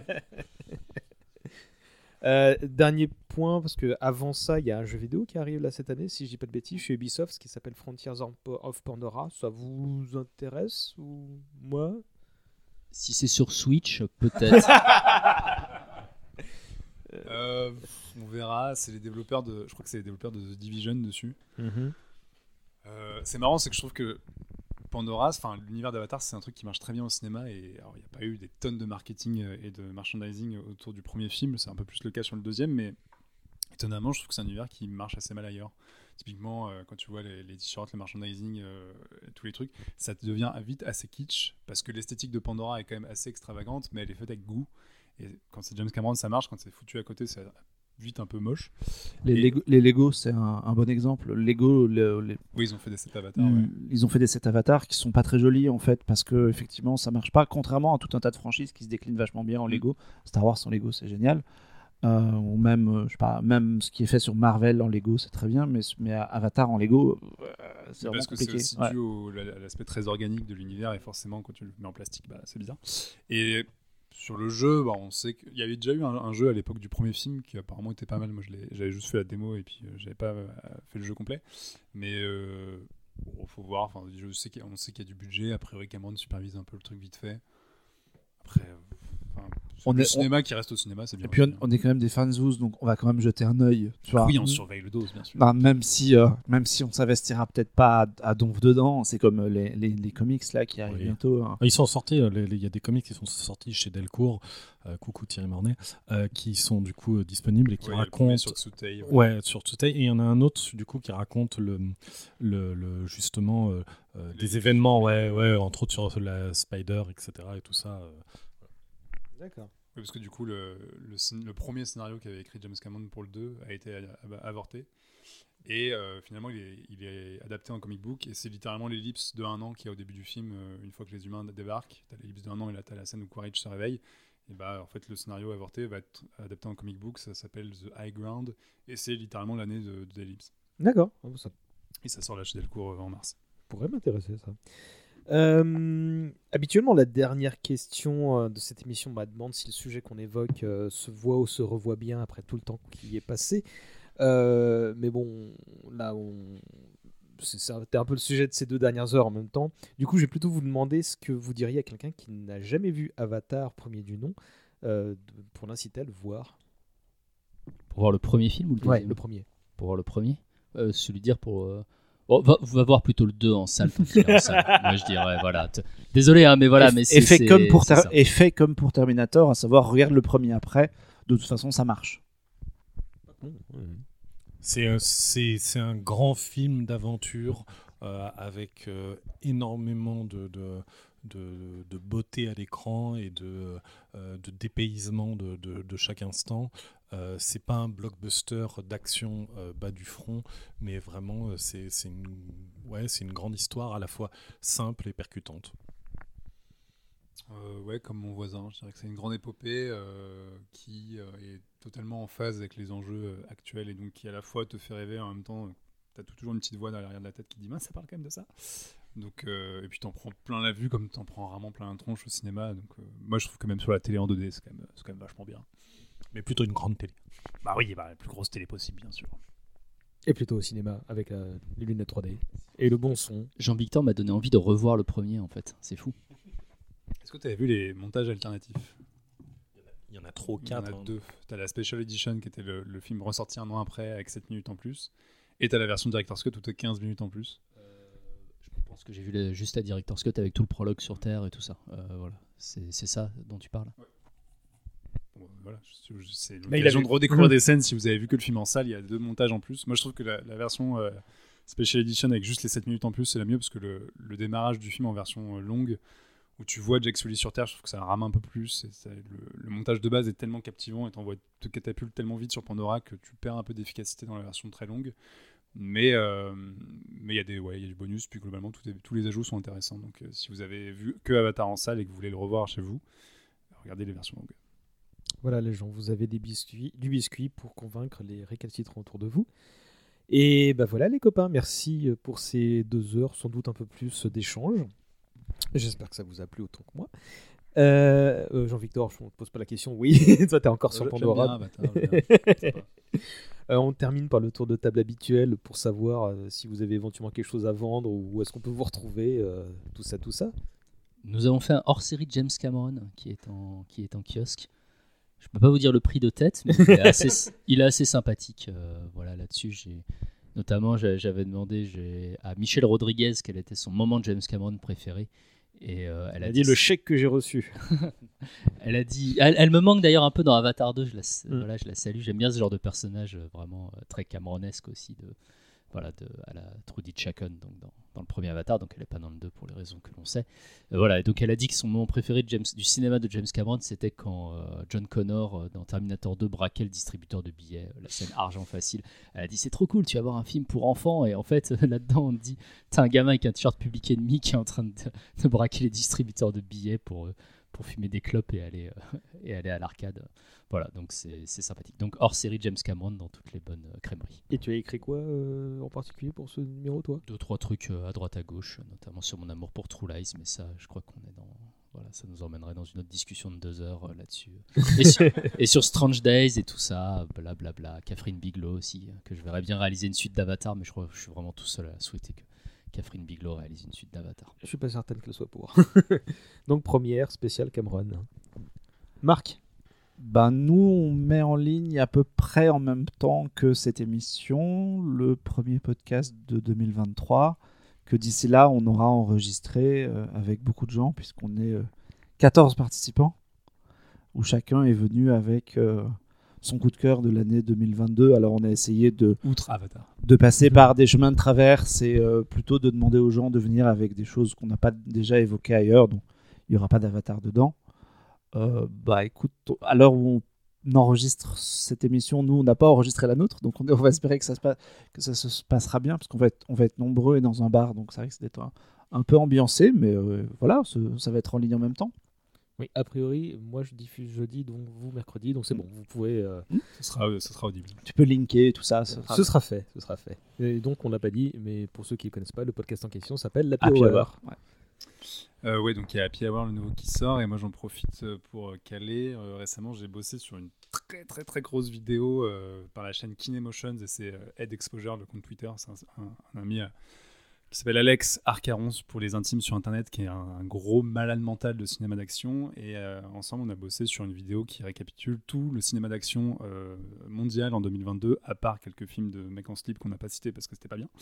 Euh, et du coup, bah voilà, il y avait une vidéo d'une heure 18 où le, bon, le type est une encyclopédie. Moi, je pensais à la base, quand il m'a proposé de faire le montage, qu'on ferait un truc avec un top 10. Et finalement, on passe euh, 60 films, euh, quasiment un peu plus, à la- au- sous les projecteurs. Donc voilà, si vous voulez voir un petit peu ce qui s'est fait dans, dans le cinéma d'action euh, par-delà le monde et notamment beaucoup en Asie, euh, ça s'appelle The Action Movie, The Action Movie Year in Review 2022 sur, You- sur euh, YouTube. Et on voit plein de gens se taper. J'ai pas encore eu le temps. J'étais à New York, pardon. Aurélien Bah, j'ai rien de spécial à vendre, mais bon, si vous voulez parler de comics Marvel ou si vous avez des questions dessus, allez, euh, venez parler euh, sur le Twitter ou le Facebook de Panini Comics, euh, vu que c'est moi qui suis le community manager derrière. Voilà, et sorti de ça, euh, euh, j'ai envie de conseiller à tout le monde de voir euh, Everything Everywhere All at Once, qui est le, pour moi le meilleur film de l'année. Et qui sort en Blu-ray ce mois-ci en plus. Mais je l'ai vu dans l'avion. C'est pas les Oh, bières qu'on ah bah, bah, Oh, toi, je toi, sais. Je sais, je sais, je sais. Je suis désolé. Je fais ce que je peux hein, avec aussi peu de, aussi peu de temps. Euh, de mon côté, comme d'hab, bah, merci de suivre les différents espaces de hommage collatéral, euh, de noter, commenter l'émission si c'est pas déjà fait sur la plateforme de votre choix. On se retrouve dans deux semaines pour le second numéro du Panthéon des légendes. Donc ça, c'est le nouveau segment du podcast qui est déjà enregistré. Euh, c'est dédié aux figures marquantes de la pop culture et celui-là concerne ce bon vieux Dracula. On enchaînera normalement avec la seconde partie de l'hommage collatéral sur Dan Harmon, qui lui doit être enregistré. Euh, il y aura ensuite un autre euh, épisode euh, spécial, un supplément dédié à l'œuvre de Terry Pratchett, mais plus particulièrement à, l'œuvre en question telle qu'on la connaît en, version française. Je ne vous dis que ça pour l'instant. Et on se retrouve bientôt pour un nouveau numéro Pas trop vieux qui ne s'intéresse pas à une œuvre, mais à une période historique assez peu précise puisqu'elle diffère pour chacun de nous. On va parler de la, la prochaine fois de comment s'est passée la découverte d'Internet pour les gens qui seront au micro. Je pense que ce sera très instructif pour les jeunes générations, pour peu qu'il y ait un ou deux euh, teenagers qui nous écoutent. Euh, voilà, euh, on se retrouve donc bientôt pour pas mal de réjouissances. Je vous embrasse toutes et tous et vous adresse mes meilleurs voeux pour 2023. Pareil pour vous, messieurs. Euh, encore merci de votre présence. Et... Sur, sur- sur- non, j'ai oublié de vous demander sur quel morceau on se quitte. Alors, pas celui qui Pas finit les films, hein, d'ailleurs. Léona Lewis, vas-y. Non, non, non, justement, non. Le thème de Kiri dans le 2. Le thème de Kiri dans le 2. Ouais, qui est très bon. Ouais, pareil, allez. Bon, bah, si ça va tout le monde, ce sera donc le thème de Kiri, Kiri, Kiri. Euh, fallait que je la fasse. Euh, bah voilà, bah, le thème de Kiri, c'est parti. Euh, non, ça se raconte pas. ça. Un, truc pour la suite, James, euh, franchement, vérifie les noms. Il y, a- y a Tuc et il y a Kiri. Ouais, fais une recherche d'antériorité ouais, pour, euh, pour les marques, ouais, ça pourrait être sympa. Il nous a déjà fait la blague il y a deux semaines. Merci encore à vous, gros bisous à tout le monde et à bientôt. Ciao. Ciao. Ciao.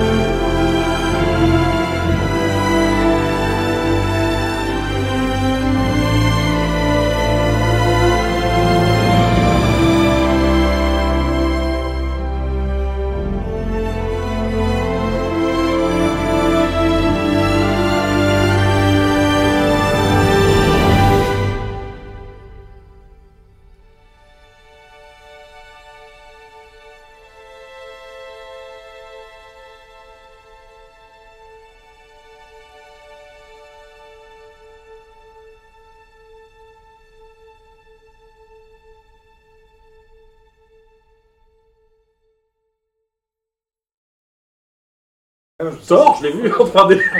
Prometheus. Ah ouais. Je me rappelle plus si Scrooge je l'avais vu en Est-ce que je crois qu'il café l'avait vu en thé 2D. euh, je Moi, c'est bon. J'ai bien un café. Ouais, café. Oh putain. Dragon Gate, j'avais vu. en T'es sûr 3D. Attends, T'es sûr Aidez-moi, aidez-moi. Et beaucoup de films de danse nuls, mais qui en fait en 3D sont mortels du coup. Dance 3D, c'est génial. Ouais, bah, c'est- Ah, non, mais sérieusement. Moi j'avais. Mais c'est pas super. la 3D. J'ai vu Street Dance 3D et Sexy Dance 4. Euh, bah, le mieux c'est le 3. Sexy Dance 3 Ah, est oui. vraiment chambé. Ah, c'est celui où ça commence, ils sont euh, devant des, sur des voitures là et tout ça Ça c'est le 4. Ah, c'est le 4, bon, bah, je. Le 3 c'est celui où il y a un moment ils dansent justement dans de l'eau et à la fin ils ont des lasers sur leur tenue et tout. Et avec, le 3, avec la 3D ça marchait hyper. Ah, je me rappelle pas, mais je l'ai peut-être pas vu. Sexy Dance. Mais Tu sais que moi j'adorerais voir un Six Dance en HFR. Bah ouais, Je pense bah, que ça s'y prête à 400%. Je suis tellement content d'avoir laissé relancer le micro pour que les gens entendent ça.